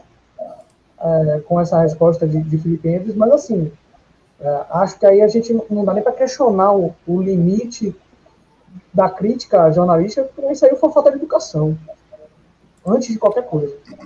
É, eu. Galo, quer falar? Depois eu tenho um, um depoimento pessoal a fazer. Eu queria fazer só um, um, comentário que vai na linha daquilo que a gente estava falando antes, Darino, do que eu comentava sobre, uh, com relação à Copa América. A própria pergunta que foi feita não foi exatamente uma pergunta. Ela foi colocada para descredibilizar, desumanizar a figura da pessoa que estava sendo perguntada. Né? Então, como é que você reage a esse tipo de coisa? Não, assim, não pode dar palanque para esse tipo de coisa. Infelizmente, a gente tem ouvido muitas vezes aquela coisa, ah, é respeite, é a minha opinião. Eu já escrevi muito sobre isso. Não é que toda opinião tem que ser respeitada. O que tem que ser respeitado é a liberdade e o direito das pessoas poderem emitir uma opinião. Uma opinião ridícula, uma opinião ah, preconceituosa, uma opinião completamente fora de fundamentos factuais, ela não tem que ser respeitada, ela não tem que ser aceita, ela não tem que ser interpretada como algo que, ah, não, é, uma, é só uma diferença de opinião. Se eu gosto de azeitona ou não na minha empada, isso é uma questão de opinião. Se você entra numa pergunta falando você não entende nada de futebol, quem está falando, isso não é uma questão de opinião. Isso é simplesmente um ataque. É uma é uma ofensa, você está agredindo uma outra pessoa disfarçado de uma opinião. Infelizmente, isso está muito difundido, né? Quando as pessoas esquecem completamente as questões factuais e partem para o ataque e depois se defende. Ah, respeite a minha opinião. Nem toda opinião deve ser respeitada. O que tem que ser respeitado é a liberdade e o direito da pessoa poder se expressar livremente. E a partir daquilo que ela fala, eu já comentei isso outras vezes aqui no Linha Alta, a partir daquilo que ela fala, ela tem que ser elogiada ou retaliada em cima do, do em cima da gravidade daquilo que ela fala ou não. Então, honestamente, para um camarada desse, eu concordo que Ivan não vai aprender absolutamente nada. É, é, é um profissional desprezível em todos os, ah, todas as formas por onde se olhe. Olha, não eu, se deve eu... respeito a quem não respeita. Perfeito. Eu acho ali aí só algumas coisas, né? Antes de compartilhar minha experiência. Para mim, o cara foi oportunista e covarde. Porque ele pega um treinador que acaba de perder um, um título para um arquirrival, um cara que estava fragilizado, que estava sendo perseguido pela torcida da Chapecoense. Então, assim, era muito cômodo chutar cachorro morto. E aí ele assume o papel de porta-voz da torcida, suposto porta-voz da torcida, e faz a justiça com o microfone em punho. Isso eu já vi acontecer muito aqui na Rádio Esportiva da Bahia, que a Rádio Esportiva da Bahia, outrora, era uma rádio muito marcada pela intransigência, pela agressividade, por esse emparedamento dos personagens do futebol. E a gente foi criado nessa cultura. Eu, Galo, Ivan, que felizmente tem mudado, tem evoluído. Então, eu acho que isso é, ficou muito evidente que ele estava querendo ganhar moral com parte do torcedor. E, e, assim, eu não acho que você possa, que você não possa tecer críticas, até mesmo diretas, ao trabalho de quem quer que seja na entrevista. Mas, obviamente, você tem que manter padrões de civilidade, é, tentar ser cordial com a pessoa, principalmente se você não está no ambiente dela. Quando você traz uma, uma pessoa para o seu estúdio, para a sua redação, aí você tem que ser o mais cortês possível. Você tem que realmente medir as palavras para criticar o trabalho dela, mas você não deve se furtar isso. Agora, existem formas e formas de fazer a crítica. Por exemplo, o repórter poderia. Lógico que em nenhum momento seria adequado ele falar que o Moza não entende nada de futebol, até porque o Moza é um cara que jogou na seleção brasileira olímpica, jogou no Flamengo, jogou no Curitiba, jogou fora do país, é um treinador que fez um trabalho espetacular de recuperação do CSA no passado, pegou o time na zona de rebaixamento e faltou pouco terminou em quinto, faltaram poucos pontos para o CSA subir. Então, assim, não se justifica. Agora, ele podia trazer com dados. Né? Ele podia ter uma argumentação baseada em dados. Porque aí você deixa até outro cara sem resposta. Fala assim, olha, velho, a sua defesa não funciona porque você tomou uma média de não sei quantos gols por jogo. O seu ataque não funciona porque o, a, a Chapecoense não faz gol há não sei quantos minutos. Entendeu? Mas não foi isso que ele fez, ele perde completamente a razão. Sobre a minha experiência, fez parte do meu amadurecimento, duas situações é, com dois idosos que tinham cargo de destaque em Bahia e Vitória nas épocas, Fernando Schmidt e o nosso querido Raimundo Viana, vovô Mundico. Fernando Schmidt, infelizmente, não está mais entre nós, vovô Mundico, presente do Vitória. Ambos foram entrevistados no Jornal da Manhã da TV Bahia. E eu fazia lá o quadro de esporte e foram entrevistados por mim. E, se eu não me engano, eles aconteceram as entrevistas na mesma semana. E e eu sempre tive uma postura assim, contestadora, sabe? Contra os dirigentes e tal, mas pessoas mais jovens, né? Com, com a saúde, vamos dizer assim, mais inteira do que a dos dois na época.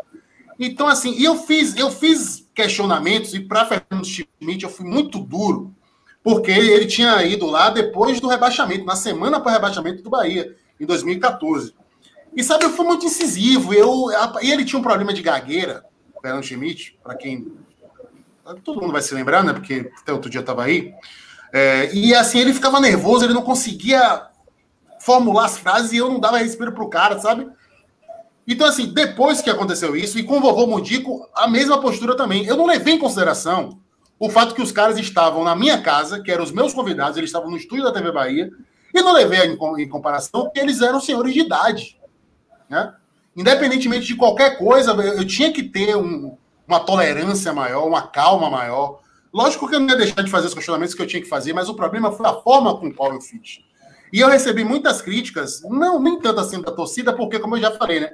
O torcedor gosta desse tipo de situação gosta do entrevistado ser coagido, gosta do, do constrangimento do entrevistado, né? Mas eu recebi muitas críticas de colegas de, lá de dentro e do diretor de jornalismo que não estava na, na tava de férias na época, mas viu a entrevista depois e me chamou e teve uma conversa comigo e me explicou a importância de você enxergar o ser humano do outro lado e que independentemente de qualquer situação você respeitar quem está ali certo? Então, isso é, é uma experiência que eu tive, aprendi, e vocês podem ver aqui, né, como é o clima que a gente procura ter no Linha Alta, quando a gente aqui recebe entrevistados, até quando a gente vai falar de assuntos espinhosos, eu acho que a gente não pode se furtar de tratar sobre esses assuntos. Agora, o nosso comportamento precisa ser balizado na ética, no respeito e, enfim, no limite, a integridade, sobretudo, a integridade física da pessoa com qual você está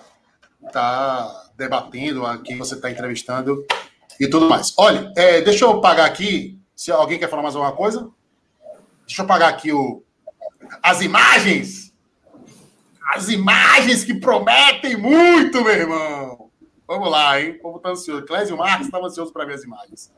Até Galo tá ansioso. O Emerson deu um pulo quando eu falei que estava com a camisa dele. É, Sérgio, peguei sua camisa. Fiquei curioso. Fiquei curioso. Como é que, agora, como é que sai essa porra aqui? Rapaz, eu sou uma anta na tecnologia. Só na tecnologia, prometo. Vamos lá. Tá aqui, ó. ó, primeiro, o cara que me mandou essas imagens. Sanclé Carvalho Lobo, esse cara aqui do lado direito, com o Bobô. Né? Isso aqui foi um baba na sede de praia do Bahia, na antiga sede de praia do Bahia, em 2004 há 17 anos, portanto. Foi um baba para homenagear Marito, campeão brasileiro de 59 pelo Bahia. E aí formou-se um combinado de funcionários do Bahia contra um time da imprensa para jogar no campo Society lá da sede de praia. Eu, como eu era híbrido, né? Eu era assessor de imprensa do Bahia, né? Mas sou jornalista. Acabaram me colocando para jogar na panela da imprensa. e aí, olha, temos mais imagens. Olha eu aí, olha, Fred, com a sua camisa número um. E a saída de bola, olha, diferenciada, olha a elegância desse menino saindo do gol. Para armar já, para começar a construção das jogadas do meu time. Olha, pode não pegar nada, mas elegância tem, viu? Calma que tem eu outros anos também. Camisa. Opa, essa camisa era linda, hein? Olha, olha eu aí, ó. Olha ele aí. Bonita, hein, velho? Eu tenho até hoje, sabia, essa? Ah, é? É, tem essa camisa até hoje. Aqui, ó. Você sabe quem é esse cara aqui, Emerson Fred? É auxiliar do Vadão. Gessinho. Gessinho. Jogou no time. Essa camisa do Bahia de 2004 era linda também, velho. Só era, só era feia a aplicação da marca, viu, Ivan? Você que é o cara do marketing. Que aplicação desgraçada, rapaz. É, essa camisa era bem bonita, mas esse, esse amarelão aí, né, velho? E olha quem foi, olha quem foi o técnico desse jogo. O técnico não, quem foi o árbitro desse jogo. Olha quem foi o árbitro desse jogo. Paulo Maracajá, velho, foi o árbitro. Eu tenho a imagem dele atuando. E aqui, olha, meu queridíssimo amigo Marcos Lopes, que durante muitos anos foi chefe do Departamento Médico do Bahia. Uma pessoa ímpar, hein, Emerson Ferretti? É, adoro também. Grande profissional e grande amigo. Grande ortopedista. Meu ortopedista de minha mãe até hoje. É... Olha o Maracajá lá dentro de campo, ó, apitando baba. De calça social e parecendo um técnico, um hábito de futsal. é, aqui certamente é um gol que eu vou evitar. Aqui Sérgio Pinheiro entrevistando seu marido. E aqui o time da imprensa. Quero ver se vocês vão reconhecer aqui, ó. Sancler, da esquerda para a direita, de cima para baixo. Sancler, meu amigo, já tem um beijo para ele. Luiz Teles, que na época era setorista do Bahia no Correio e hoje é o coordenador do Museu do Bahia. Do lado dele, Marcos Pimenta, que foi repórter da TVE, repórter da TV Bahia, foi apresentador da Record Bahia e hoje é apresentador da Record em Belém do Pará. Meu compadre, pai de Enzo, meu afilhado, meu irmão. Aqui sou eu, o mais bonito de todos. Esse camarada aqui, eu não lembro dele, não, velho. Aqui é Anderson Almeida, que está sempre aqui participando do, do chat do Linha Alta. Esse Anderson aqui, gente, era o cara que foi o design que eu contratei para fazer a nossa marca que é que a gente acabou ganhando de presente de Moari. Aqui, Tony Silva, grande narrador da Rádio Sociedade. Embaixo, Edmilson Ferreira, ex-assessor de imprensa do Bahia, do Vitória, ex-Jornal à Tarde. Cara, também sensacional. Esse brother aqui eu não sei quem é. Ao lado dele, Dito Lopes, grande Dito Lopes, ex-jogador do Vitória, eterno reserva da dupla de zaga Nel e Rubão, ditas por alguns a pior da história do Vitória, mas enfim, eu não vi. Aqui, Edson Marinho, que joga muita bola. Não sei se joga ainda, né? Mas há 17 anos atrás, rapaz, pense num craque de futebol de salão. Aquele cara dos elásticos, sabe? Dos dribles improváveis em espaços curtos. Era Edson Marinho, sério mesmo. E esse cara aqui, eu acho que é aquele rapaz que torceu pro Botafogo. Alguém lembra dele? Que é da Rádio Celso, que morreu recentemente, infelizmente. Você lembra dele, Ivan? O, o nome dele? Torcedor do Botafogo, rapaz. Trabalhou durante muito tempo na Rádio Excelsior. Eu lembro dessa, dessa pessoa, torcedor do Botafogo, mas não tô lembrando. É... Esqueci o nome. Tony Silva joga bem, viu, velho? David Pimentel tá perguntando aqui. Tony Silva joga bem. Tá aí, um pouquinho de cultura inútil. Eu quero saber se você honrou com a camisa. Emerson, vou te contar o que aconteceu nesse jogo. Eu, o presidente do Bahia na época, Marcelo Guimarães, estava jogando no time do Bahia. Ele era o comandante de ataque.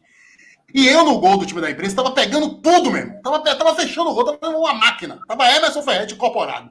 Naquele tempo, né, 20 quilos a, a, menos, eu era um goleiro razoável. Quem me viu jogar não me deixa mentir. O Willow tá aqui, pode falar isso, viu, Willow? Ó, Carlos tá aqui dizendo, ó. Dizem que Darino começou a falhar no gol e virou centroavante brigador nos babas. Foi bom goleiro só no 2 de julho. Não, eu fui muito bom goleiro, só que eu engordei, velho, e não conseguia mais. Eu tive que procurar outra função. Mas enfim, tava tão bem nesse jogo, viu, Emerson? que teve. Eu, eu peguei o pênalti de Marcelo Guimarães. Meu chefe. meu irmão, velho. Quando eu peguei o pênalti, chegou assim pra mim. Você quer me fuder, caralho? Deixa essa porra entrar, meu irmão. Eu comecei a me tremer todo, velho. Depois dessa, dessa puxada de orelha aí, parceiro. Aí passou um boi, passou uma boiada. Foi 5x1 pro time da, do Bahia.